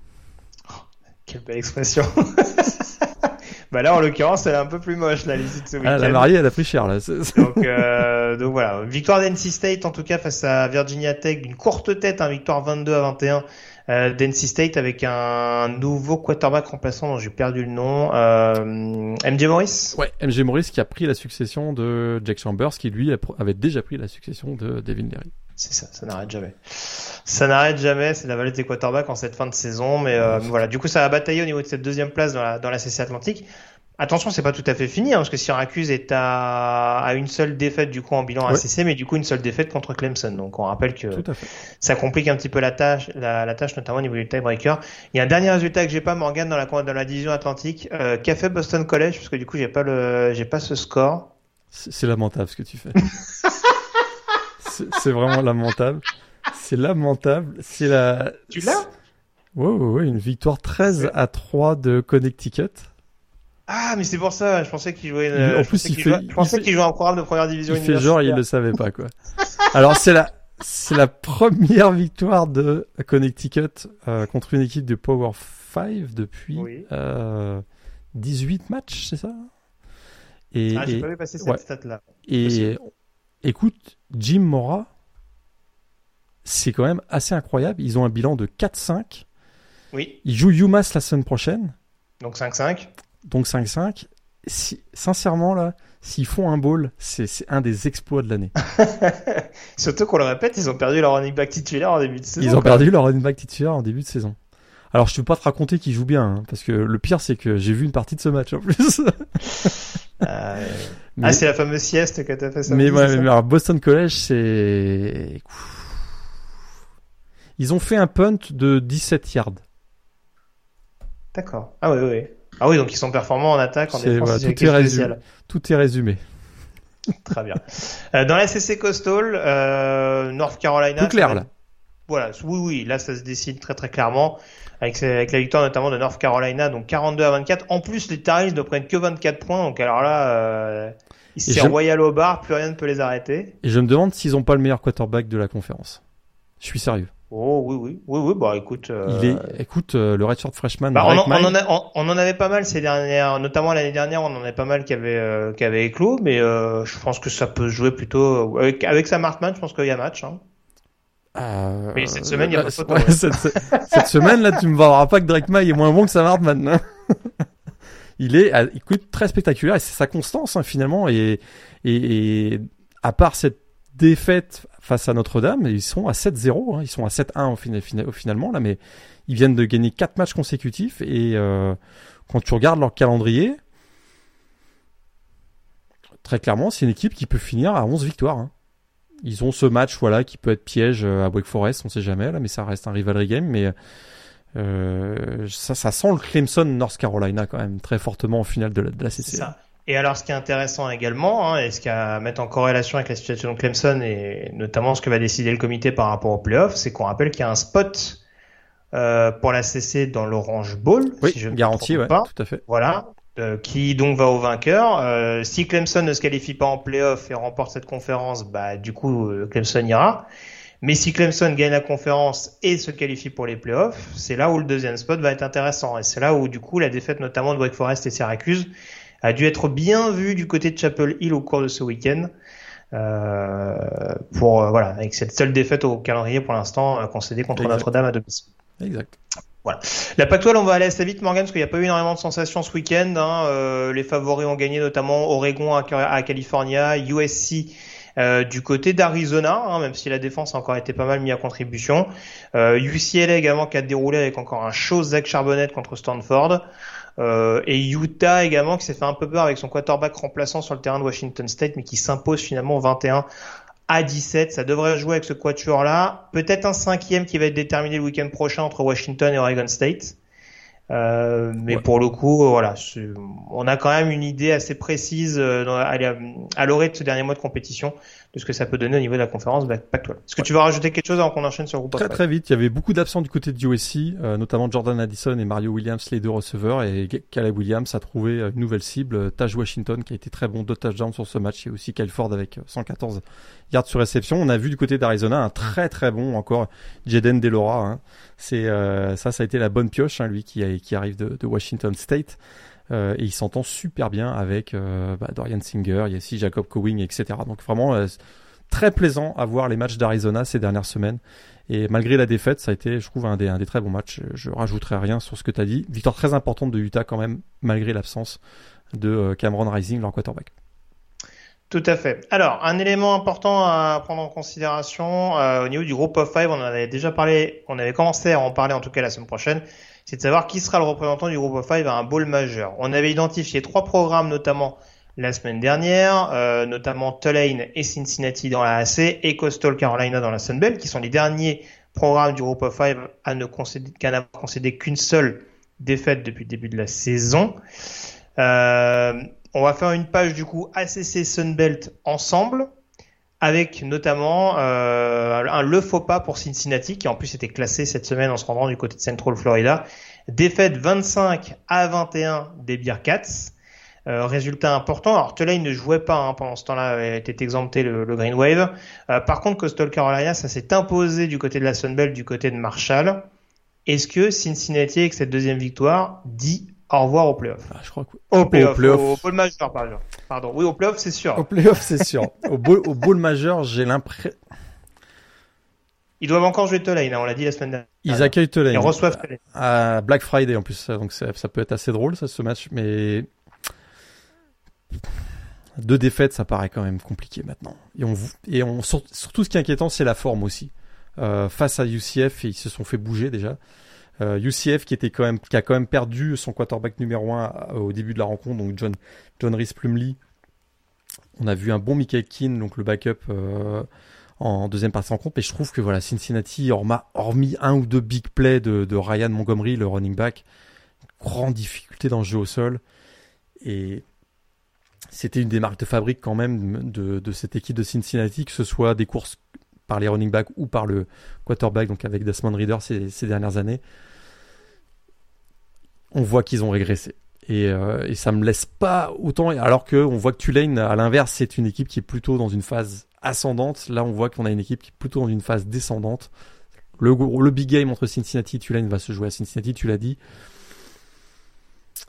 Attention parce que parce que parce que du coup, je prenais en compte les équipes à une défaite on peut revenir à un scénario, on va prendre les équipes à deux défaites. Voilà, UCF s'est relancé aussi. mathématiquement, euh, Cincinnati n'est pas à écarter d'un bowl euh, du Nouvel An. Très clairement, euh, mathématiquement, ils sont encore en course.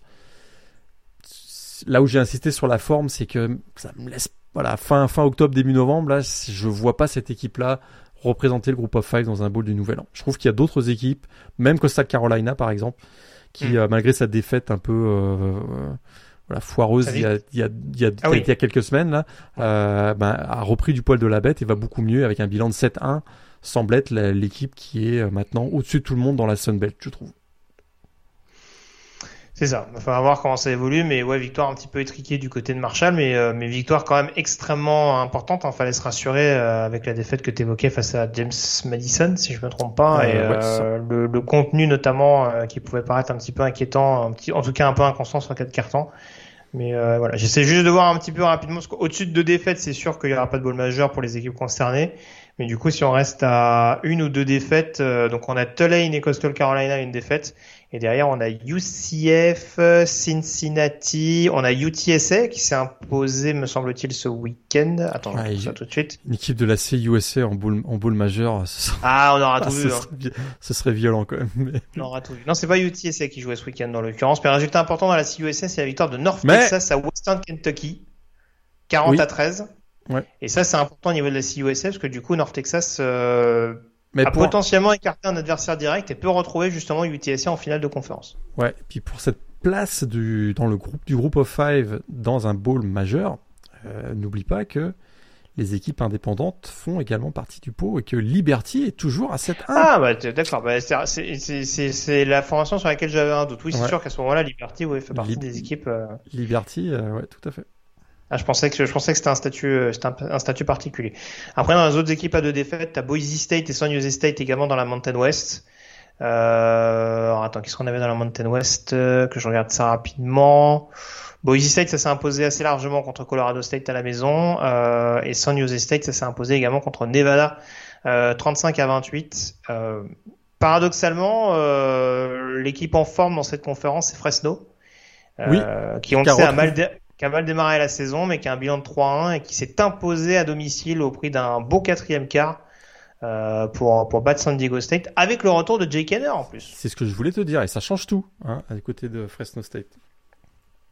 Tout à fait. Donc en tout cas, euh, ça confirme euh, les bonnes dispositions de la part de Fresno State dans les équipes à deux défaites. Pour terminer mon propos, on a dans la conférence Sunbelt, donc on a Troy et sauf Alabama également. Si ça t'intéresse. oui. Sachant que Troy a battu sauf Alabama, donc s'il y a égalité entre les deux, a priori, on aura la possibilité de choisir entre les deux concernés. Euh, dans la AC, juste, je l'ai pas dit, hein, pour terminer avec la petite parenthèse, on a deux résultats importants. Euh, la victoire d'SMU du côté de Tulsa, 45 à 34, c'est surtout intéressant parce que Junior Ao, euh, le defensive end français, a fait une belle prestation, mm. en effet, avec un sac notamment à son actif. Et on a également East Carolina qu'on n'arrête plus, victoire sur le terrain de BYU, pour qui à l'inverse, euh, ça va pas très très fort cette dernière semaine. Et on les avait quittés justement avec une défaite à Liberty, je crois, récemment bah, la défaite à domicile contre East Carolina, on est à 4-5 et ça commence à sentir un petit peu le roussi pour un bowl pour les hommes de Kalani Sitake avec notamment un Jaren Hall au poste de quarterback qui est pas qui est pas très très convaincant en tout cas il confirme pas beaucoup les espoirs qu'on pouvait placer pour, lui. Pour une équipe qui était au bord du top 10 il n'y a pas si longtemps que ça. Tout à fait. Je parlais d'un joueur français, résultat important, c'est la victoire de Furman en deuxième division universitaire contre Chattanooga euh, encore une fois, on va en parler, mais il va y, avoir des, va y avoir des choses à dire. Il y a des petits matchs assez intéressants. Je crois qu'il y a une victoire de Weber State contre Montana. Euh, J'ai vu quelques résultats passer. On aura le temps de, on aura le temps de développer ça. Il y a eu beaucoup de matchs accrochés d'ailleurs. Est-ce qu'ils sont dans tes trois matchs de la semaine, Morgan? Non, des trois matchs de la semaine. Penn State, Ohio State, c'est gros match au Beaver Stadium. Regardez ça, c'est quand même le fun. Euh, Arizona, USC, je l'ai vendu tout à l'heure, un très bon match, très spectaculaire. Alors, si vous voulez voir un gros choc, vous faites vous faites un Arizona USC, puis vous enchaînez avec Virginia Miami. Parce que ça, tu l'as pas, t'en as pas parlé. Non. T'en as pas parlé, mais ça a quand même fini euh, à 14-12 après 4 prolongations. Il n'y a pas eu un seul touchdown dans ce match. C'est quand même fabuleux. Évidemment, ne regardez pas ce match-là. Il n'est pas éligible, mais gros match de Leonard Taylor sur le sur l'intérieur de la ligne défensive de Miami. Probablement. Pas éligible pour la draft, bien sûr. Tout à fait. Il sera 2024. Mais euh, West Virginia, TCU, c'était un, bon match aussi. Il y a toujours une bonne ambiance hein, du côté de Morgantown. Donc. Voilà pour les trois matchs euh, que je vous recommande cette semaine. Je sais pas si l'ambiance sera aussi bonne pour Neil Brown en fin de saison, mais bon, ça c'est autre chose. Ouais, non, ça c'est ouais, le champ du signe pour lui à mon avis. Mais On passe à la chronique draft justement. J'en parlais euh, il y a quelques secondes. On n'aura pas Leonard Taylor, mais on aura d'autres talents. On en parle tout de suite.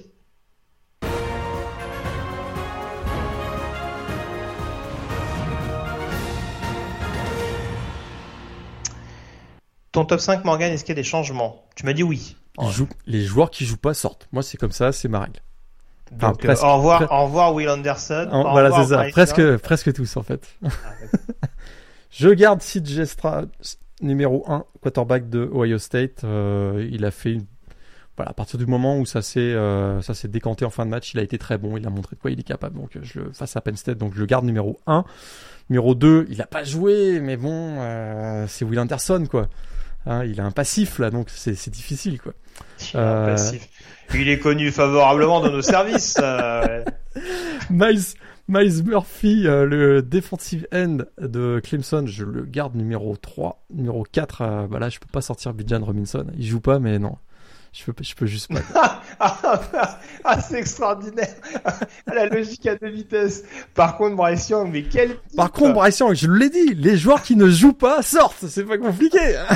c'est incroyable. Donc, je sors Bryce Young et je mets Quintin Johnston, monsieur. Parce que de plus en ah. plus, je vois ce joueur euh, dont la cote monte indiscutablement, je vois ce joueur réussir des choses qui me laissent penser qu'il peut être un, top 10 dans la prochaine draft et peut-être même un top 5. Là, je, gonfle, un, je gonfle un petit peu le, un petit peu le, trait. voilà, j'appuie un petit peu sur le trait juste, juste pour, euh, pour indiquer que ça pourrait être un des, une des, ça pourrait être une des belles surprises de la prochaine draft. Alors c'est vrai que des, des wide receivers qui sont sélectionnés dans les top 5, on n'en a pas une pelletée là, c'est certain.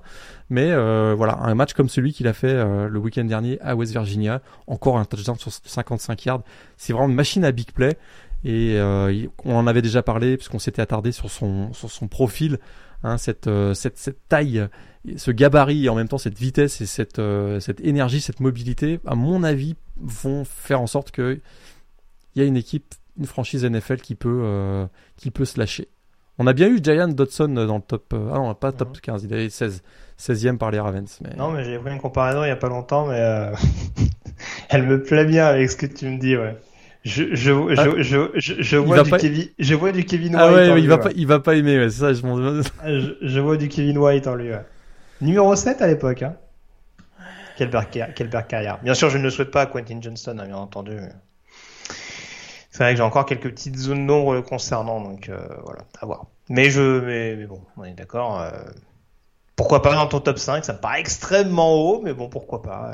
Écoute, lui, au moins, il joue. je, je, rejoins ta, ta stratégie.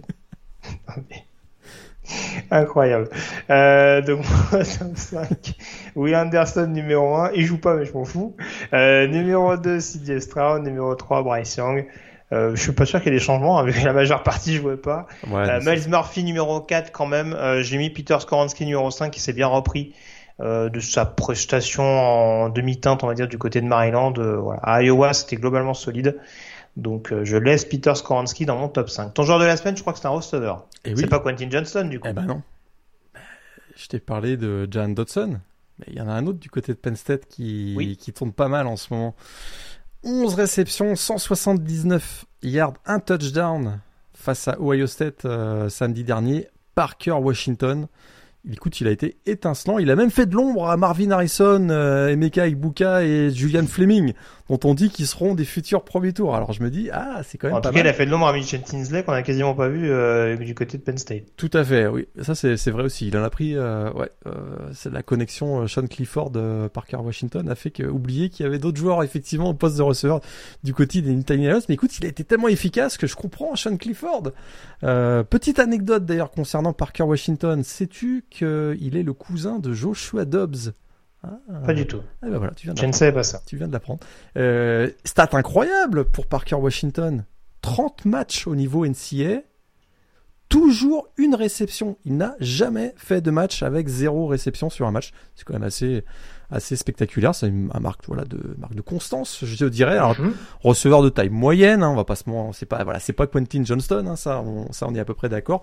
Très mobile, bonne accélération, genre assez compact, hein, euh, difficile à plaquer. Euh, il réussit souvent, il casse des plaquages après réception. Hein, c'est un de ses, une de ses marques de, de fabrique. Je trouve que c'est un joueur qui peut, qui peut être vraiment, qui va être intéressant pour une franchise NFL au poste de slot receiver. Je, je, je le vois. Actuellement, il joue plutôt ou dans un X position, mais je vois, je le vois plutôt jouer. Dans oui, il va se recentrer un petit peu. Il va se recentrer un petit peu sur dans la NFL. Son gabarit fait que c'est un 5 pieds 10, donc euh, je le vois mal aller jouer sur les extérieurs là.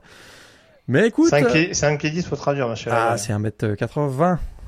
1m60, 1m80, exactement.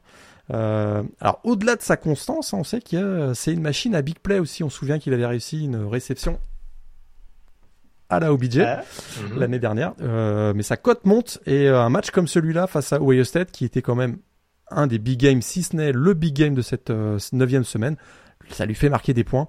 11 réceptions, 179 yards, un touchdown face à eux quand même une, la défense de, des Buckeyes. Donc un match plutôt intéressant pour lui en, prévision de la draft. C'est prématuré, mais s'il s'inscrit, tu le vois vers où? Moi, je t'avoue, c'est pas plus haut qu'un 3-4. Hein. J'ai du mal à le voir plus haut qu'un deuxième tour. Mais je te dis, ah oui. on a vu ah son, oui, ah oui. on a, on a vu son, on a vu son ancien coéquipier Jan Dodson finir euh, quoi 16e par les Ravens l'année dernière ou 17e. Ah, je sais, j'ai pas, j'avais pas le même ressenti, mais oui, je sais. Non, non, mais c'est un bon joueur, mais tu le dis. En plus, on, l'a vu, c'est vrai qu'il a explosé, notamment dès sa saison freshman, euh, la fameuse année Covid, où, euh, qui avait pas forcément été très bonne pour Penn State. C'était un des rares qui était sorti du lot. Mais euh, oui, oui, non, c'est un joueur, c'est un joueur complet. En plus, c'est un joueur qui a une bonne mémoire, parce qu'il connaît le playbook par cœur. Oui. Oui. voilà, ça c'est fait. Mais euh, voilà, c'est pas, c'est, non négligeable, on va dire. troisième tour probablement plutôt que deuxième. Mais, mais, mais, euh, je te dis, un match comme celui qu'il a fait samedi dernier, je suis un scout, je dis, hey, ok, dans les grands rendez-vous, il est capable d'être là. C'est toujours intéressant. Très bien. Bah écoute, on va rester en attaque pour mon joueur de la semaine. On va parler d'un lineman offensif. Et euh, Monsieur Lagré m'a gaulé déjà des. Euh, J'ai juste dit la même offensive, m'a dit on va parler d'Olmis. Bah écoute, oui, en même, temps, c'est peut-être la meilleure, si c'est l'une des meilleures, si ce n'est la meilleure en line euh, cette saison en première division universitaire. En tout cas, au niveau du jeu au sol, je pense qu'il n'y a pas beaucoup de, de, lignes offensives et pourtant il y en a qui, qui sont spécialisés dans ce domaine-là, qui arrivent à, à toucher Mississippi. Et c'est vrai qu'il y a un profil assez atypique que je voulais mettre en avant. Euh, parce que c'est vrai qu'on met beaucoup l'accent à raison, notamment sur le développement des, des true freshmen euh, que sont que sont Pitus et, euh, et, Williams. Mais justement, la promotion de ces jeunes joueurs, ça a obligé certains euh, prospects à se recentrer. Hein. Euh, il y a notamment Nick Broker, hein, ancien ancien tackle, grand espoir, hein, que beaucoup voyaient ah notamment ouais, premier tour, qui s'est recentré. Mais alors moi, je voulais mettre l'accent sur son coéquipier Jeremy James. Euh, qui est aussi euh, qui est aussi alors qui a aussi été tackle mais justement L'avantage qu'il présente, c'est qu'il peut jouer un petit peu partout. Et je pense qu'en NFL, ça va être une denrée extrêmement suivie. Hein. C'est un joueur qui est euh, junior. Euh, oui, c'est ça. Il me semble qu'il est à sa troisième ou quatrième année, sachant qu'il a redshirté. Donc, euh, et globalement, c'est un joueur qui a souvent, qui a toujours été assez efficace depuis son arrivée du côté d'Oxford, en tout cas depuis qu'il est utilisé pleinement en tant que titulaire. Il a fait une première année en tant que garde, hein, vu que c'est principalement euh, le poste qu'il occupait. On l'a utilisé, comme je disais, un peu plus écarté la saison dernière et il a été efficace notamment sur le pass pro. Là, on le rencentre de nouveau et on regarde quand même, notamment sur le match face à Texas A&M, on voit que Quinton Judkins, il aime bien quand même pencher un petit peu sur le côté droit. C'est pas automatique, mais on voit qu'il aime bien aller plutôt sur, le, sur la droite dès que le numéro 78 lui libère, lui libère, lui libère quelques brèches.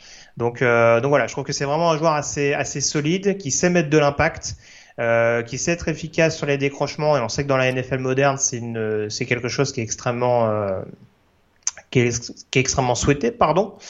Euh, donc voilà, des qualités athlétiques, du, du gabarit, des mains violentes, bien entendu, sinon ce serait pas drôle.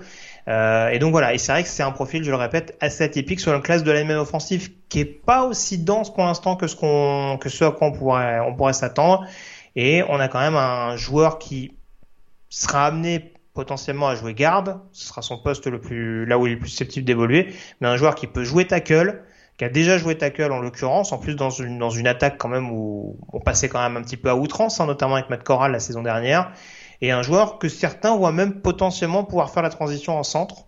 Donc, euh, donc voilà, c'est ce qui me paraissait intéressant. Là aussi, c'est pareil, euh, à mon avis, troisième, quatrième tour, euh, Jeremy James, ça peut être un, ça peut être un profil intéressant à suivre au cours des, des, prochains, des prochaines semaines, même si il a encore la possibilité de, se, de renouveler, on va dire, son bail du côté du Mississippi la saison prochaine. Ouais, il fait partie des jeux. Tout à l'heure, j'ai pas trop insisté quand je parlais des, décrochements, effectivement, où on est capable d'aller, changer, voilà, changer de côté, euh, partir de la droite pour aller vers la gauche. Jeremy James et son coéquipier d'ailleurs Nick Broker, c'est exactement ce qu'on a vu ces dernières semaines du côté d'Olmis. Hein, cette capacité à vraiment à, à, aller faire des, blocs euh, et à surprendre l'adversaire, même sur le deuxième rideau, c'est assez, spectaculaire parce qu'il a une certaine mobilité malgré son ancien poste de tackle. Donc, euh, écoute, une des révélations de ces deux dernières saisons, je dirais, euh, du côté des, des rebelles, c'est ouais, un, joueur qui sera peut-être un troisième, quatrième tour, peut-être. On a fait le tour sur cette chronique draft, on s'intéresse à la chronique fidèle au poste.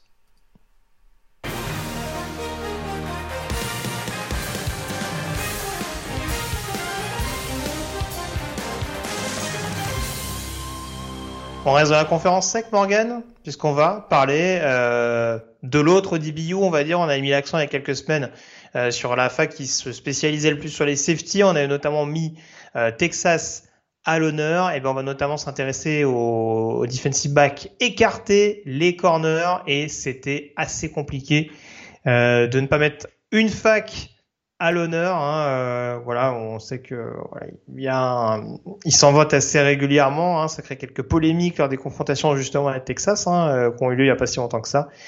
LSU en tant que cornerback U. Alors raconte-nous un petit peu euh, ce qui fait, ce qui fait qu'LSU est devenu vraiment une fabrique de defensive back et notamment de cornerback de très très grand talent. Ça a surtout, ça a surtout explosé, je dirais, au début des années 2000. Euh, mm. Mais il y a quand même un joueur qui est emblématique au poste de, de cornerback du côté des LSU.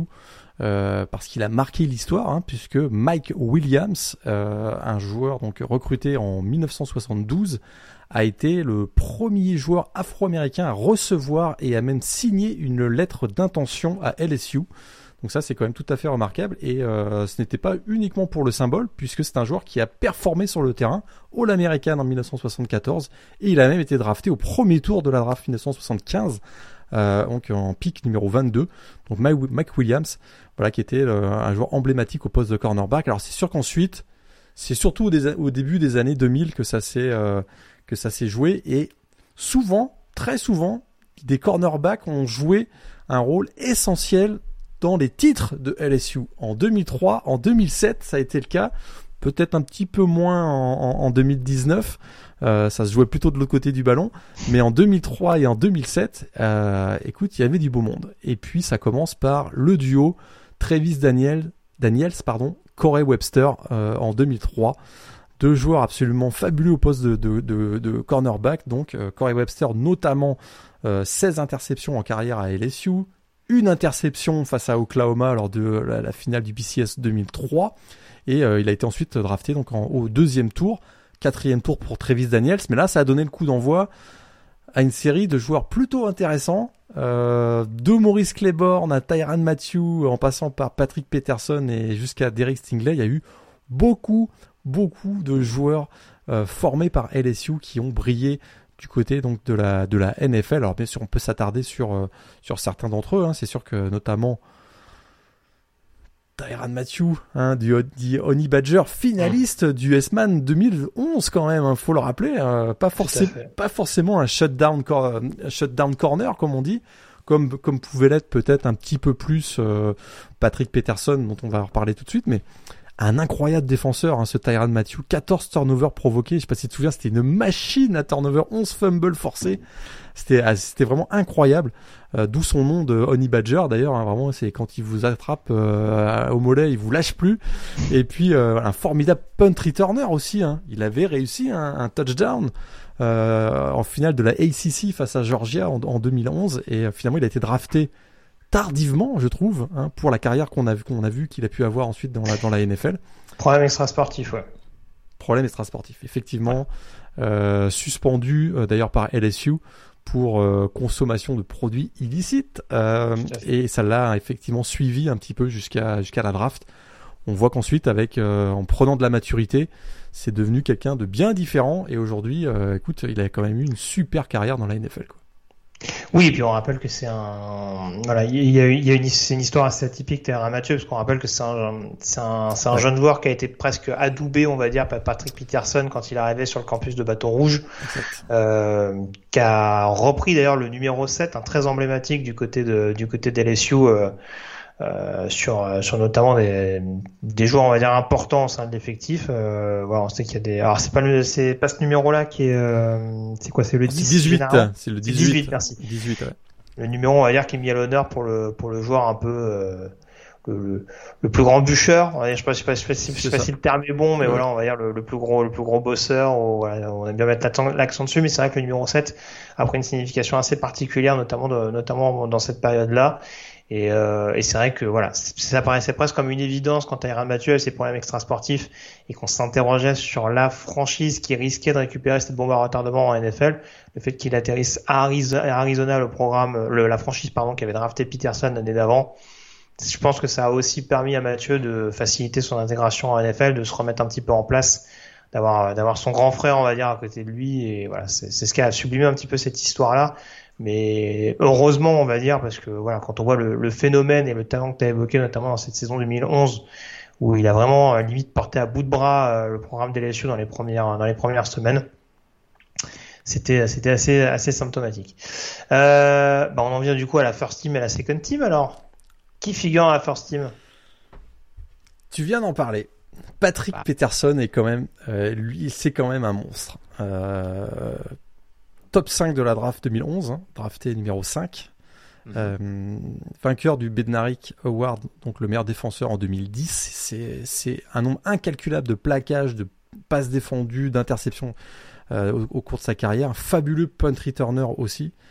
Oh, c'est marrant, un peu comme Tyran Matthew d'ailleurs. Et eh ben tu sais quoi? Dans ma first team, je mets les deux, Patrick Peterson et Tyron Matthew. Bah, on est un peu obligé, hein. En vrai, On est un euh, peu obligé. ouais. Ils ont pas forcément joué ensemble en 2011. Hein. euh, Non. Il y aura peut-être un autre joueur dont on parlera également. Mais Ouais, je pense. euh, ouais. Mais voilà, en tout cas, ils, sont- ils se sont suivis, comme je disais tout à l'heure, et ouais, ça, ça a coïncidé quand même avec des belles années, notamment défensives de la part de Louisiana State. Ouais.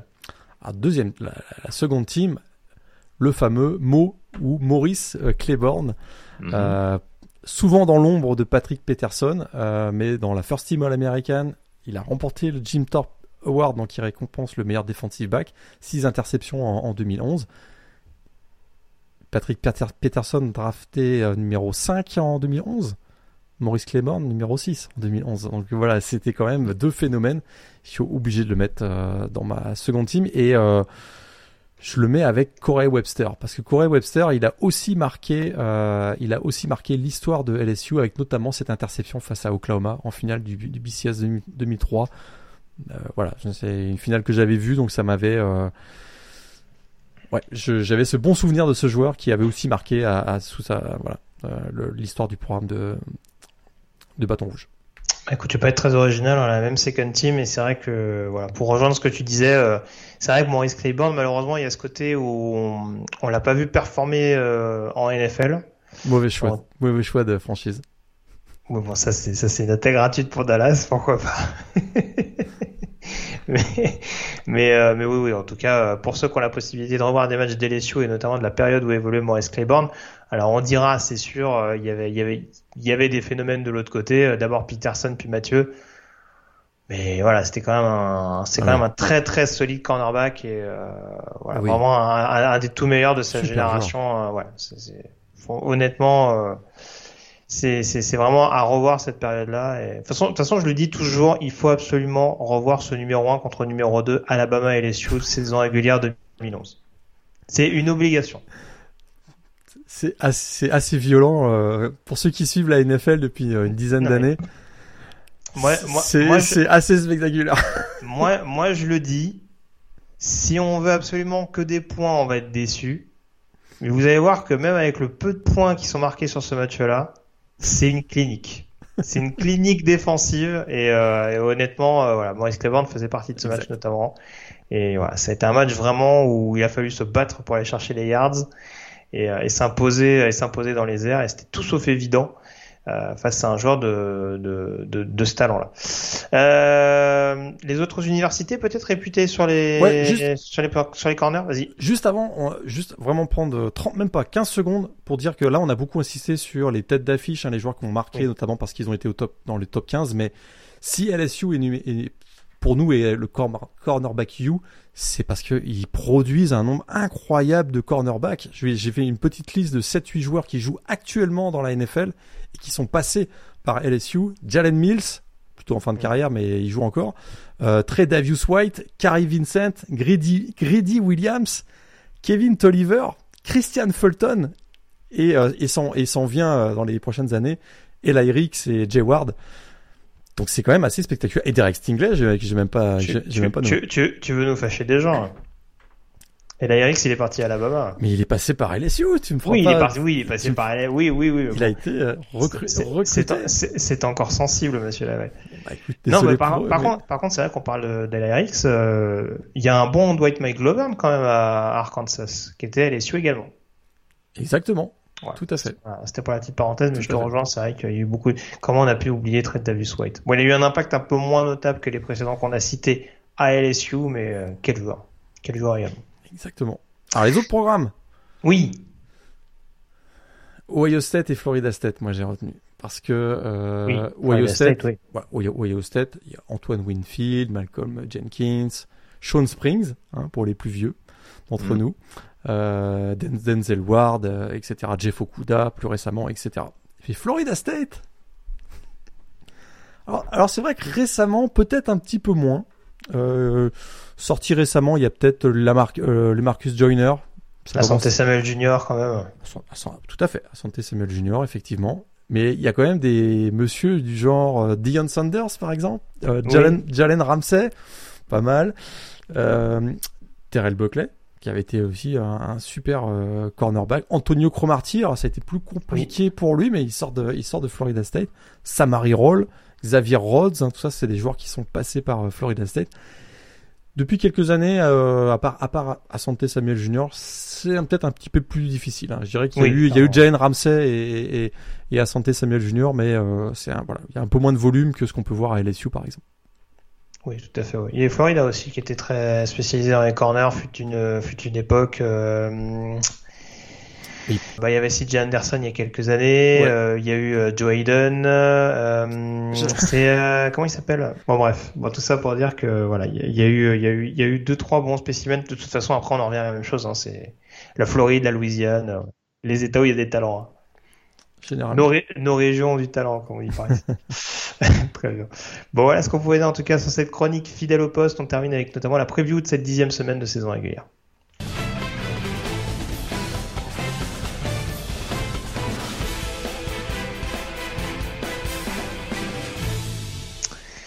Bon Morgan, parle-nous de cette supercherie, hein, parce que du coup, enfin pas de cette supercherie, pas le match en lui-même bien entendu, mais euh, de ce scénario qu'on nous a monté euh, pour nous vendre un énième numéro 1 contre numéro 2. Alors tu l'as dit tout à l'heure, c'est conditionné au comité des playoffs, euh, qui va rendre son verdict dans les prochaines heures, mais sur le papier, on a une rencontre historique dans cette saison 2022.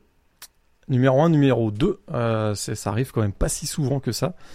Euh, donc là, on parle de Georgia face à Tennessee. Alors c'est sûr que c'est le gros match de la division SEC Est.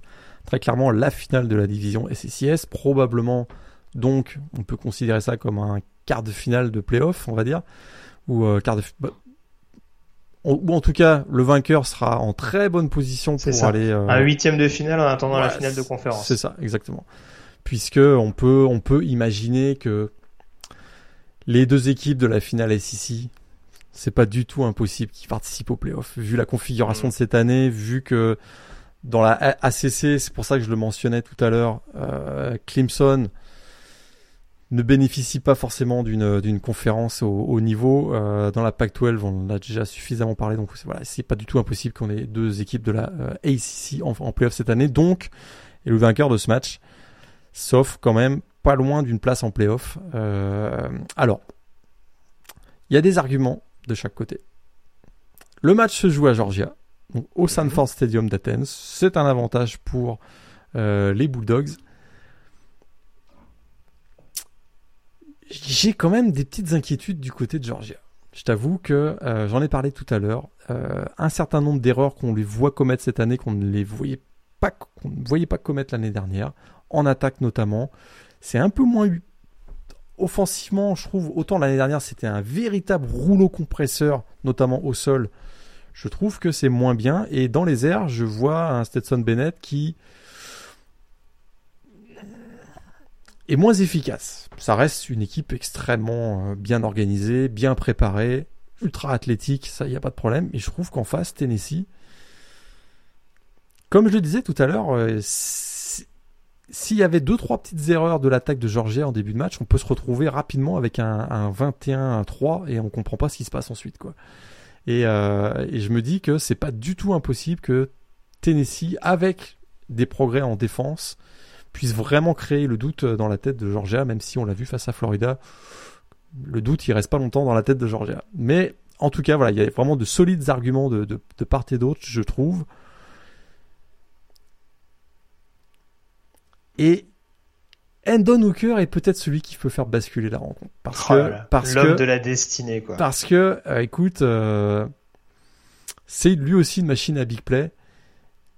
Et dans ce match, ça risque de se jouer sur un big play offensif, j'ai l'impression. Et c'est pour cette raison que je suis pas loin de penser qu'il y a un petit avantage pour Tennessee. Upset alert, donc. Oui, on, donnera nos, on donnera nos pronostics dans quelques secondes. Je ne sais pas parce que je serais même pas surpris que le comité des je serais pas surpris que le comité des playoffs, dans la nuit de mardi à mercredi, place Tennessee numéro 1. Ah, d'accord. Par rapport justement. On en est là donc. Par, rapport justement à, au calendrier des deux équipes, euh, Tennessee a bâti plus d'équipes du top 25 par exemple, etc. etc. Donc, je serais même pas surpris que Tennessee soit numéro 1 dans la, dans la nuit de mardi à, mercredi. À voir. À voir, pas, T'es pas convaincu. je vais donner mon pronostic tout à l'heure, à voir. Euh, on va commencer tôt cette semaine, puisqu'on commence dans la nuit de mardi à mercredi. Notez-le bien avec le retour de la Mac. Hein, euh, voilà. Return of the Mac, comme disait euh, Mark Morrison. voilà. Ça manquait de référence de boomer. donc voilà, donc dans la nuit de mardi à mercredi, donc à minuit heure française, Kent State qui affrontera Ball State. C'est pas forcément ouf, hein. C'est deux équipes de milieu de tableau. Par contre, le Ohio Buffalo à minuit Plus 30, intéressant. déjà, il peut être beaucoup plus intéressant, en effet. Pour ceux qui ont le player, par exemple, sur ESPN. Je sais qu'on dit qu'il n'y a pas beaucoup de rencontres éventuellement qu'on peut retrouver sur ce portail, mais en tout cas, ce sera le cas de ce euh, Bobcats euh, Bulls. Donc, n'hésitez pas éventuellement, si vous avez la possibilité de le voir, mercredi matin. Je le dis toujours chaque année à ce moment, à cette période de l'année, c'est aussi une période où on peut voir sur une plus longue durée des équipes que on voit parfois en- uniquement en highlight. Mhm. Voilà, c'est plus intéressant. Moi, je trouve ça intéressant de voir les matchs du mardi, mercredi de la, de la, de la MAC. On voit des équipes qu'on n'a pas trop l'habitude de voir, notamment si on est intéressé par la draft NFL. Il y a toujours un ou deux prospects dans ces matchs-là. S'attarder sur ces jours-là, ça peut être intéressant. Exactement. Dans la nuit de mercredi à jeudi, euh, on reste dans la MAC avec à minuit Northern Illinois qui reçoit Central Michigan. C'est pas foufou. Par contre, je sais que Morgan, à minuit, tu seras devant le Bowling Green Western Michigan, juste pour le principe. Euh, voilà. Tout à fait. Go, Bowling Green, euh, voilà. Ceux Avec, qui, euh, ceux qui veulent suivre ce match en live tweet, il n'y a pas de problème. Je serai, je serai, je serai présent. Je n'en doutais pas. Dans la nuit de jeudi à vendredi, toujours à minuit, Rice contre UTEP, deux équipes surprises dans la CUSA. Voir ce que ça va donner, mais euh, Rice c'est assez surprenant depuis le début de la saison. UTEP c'est moins excitant dans le jeu, mais en tout cas ça va chercher quelques victoires ces dernières semaines. Mais euh, pourquoi pas pour les plus motivés? Le meilleur match de la nuit, ça restera a priori à minuit Oui. 30 quand même, avec Coastal Carolina qui recevra Appalachian State, euh, avec notamment les implications qu'on évoquait tout à l'heure, à savoir la possible qualification notamment des Chanticleers pour un bowl majeur en fin de saison. Dans la nuit de vendredi à samedi, euh, à minuit, le fameux Connecticut Massachusetts, mais bon, a priori, ce sera assez déséquilibré sur le papier avec Yukon qui sera quand même favori. Euh, bah, du coup, le, la dernière victime de Yukon, Boston College, qui recevra Duke. Ah, va falloir fermer les yeux, Morgan, hein, parce que ça risque d'être pénible encore contre, contre les Blue Devils. Quel cauchemar cette saison.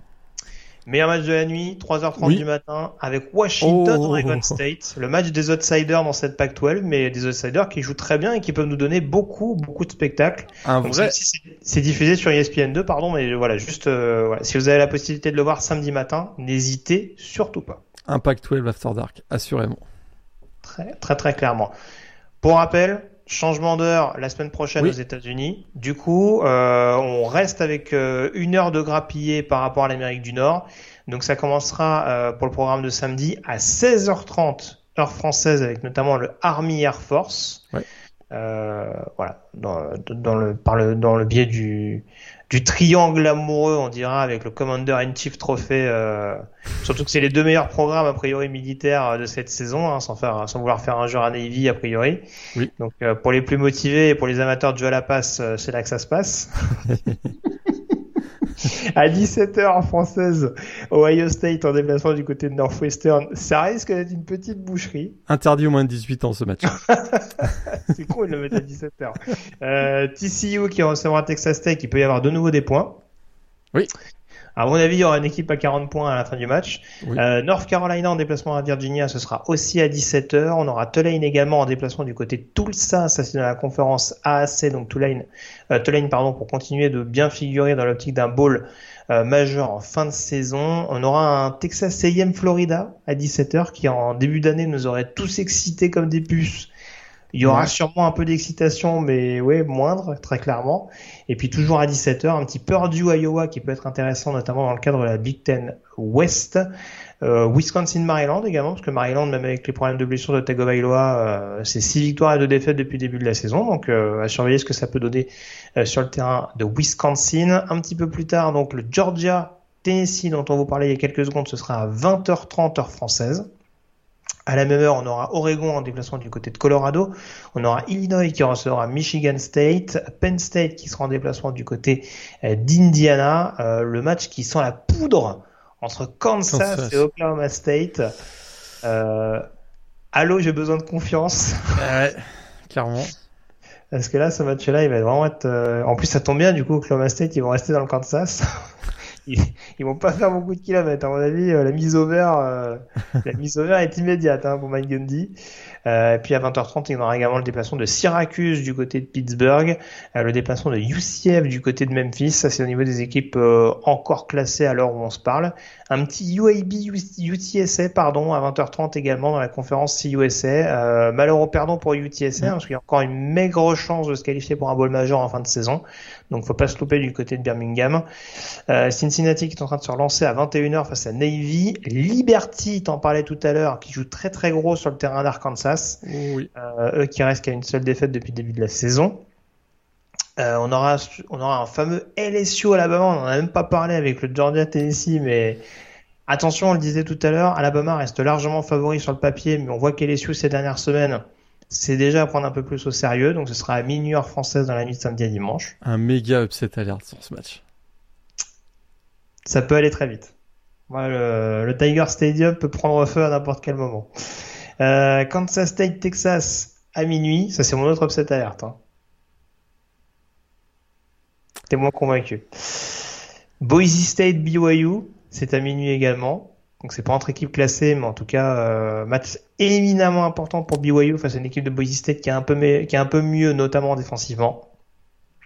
À minuit 30, Michigan sera en déplacement du côté de Rutgers. Match piège pour Clemson à Notre-Dame.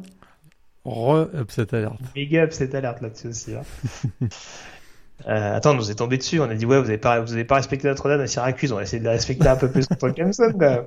Euh, Utah qui recevra Arizona, ce sera à minuit 30 également. Le fameux Mississippi State Auburn, le Cohen Bowl euh, du côté de, de Starkville.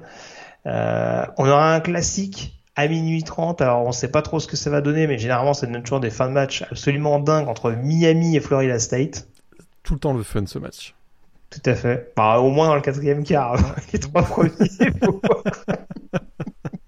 C'est pas faux, c'est pas faux. C'est ça. Euh, à 1h du matin, euh, NC State qui recevra Wake Forest, hein, deux équipes classées et qui sont toujours dans la lutte pour le deuxième spot, on dira, euh, dans la CC Atlantique. Et puis donc à 2h30 UCLA en déplacement à Arizona State et à 3h30 USC qui recevra California.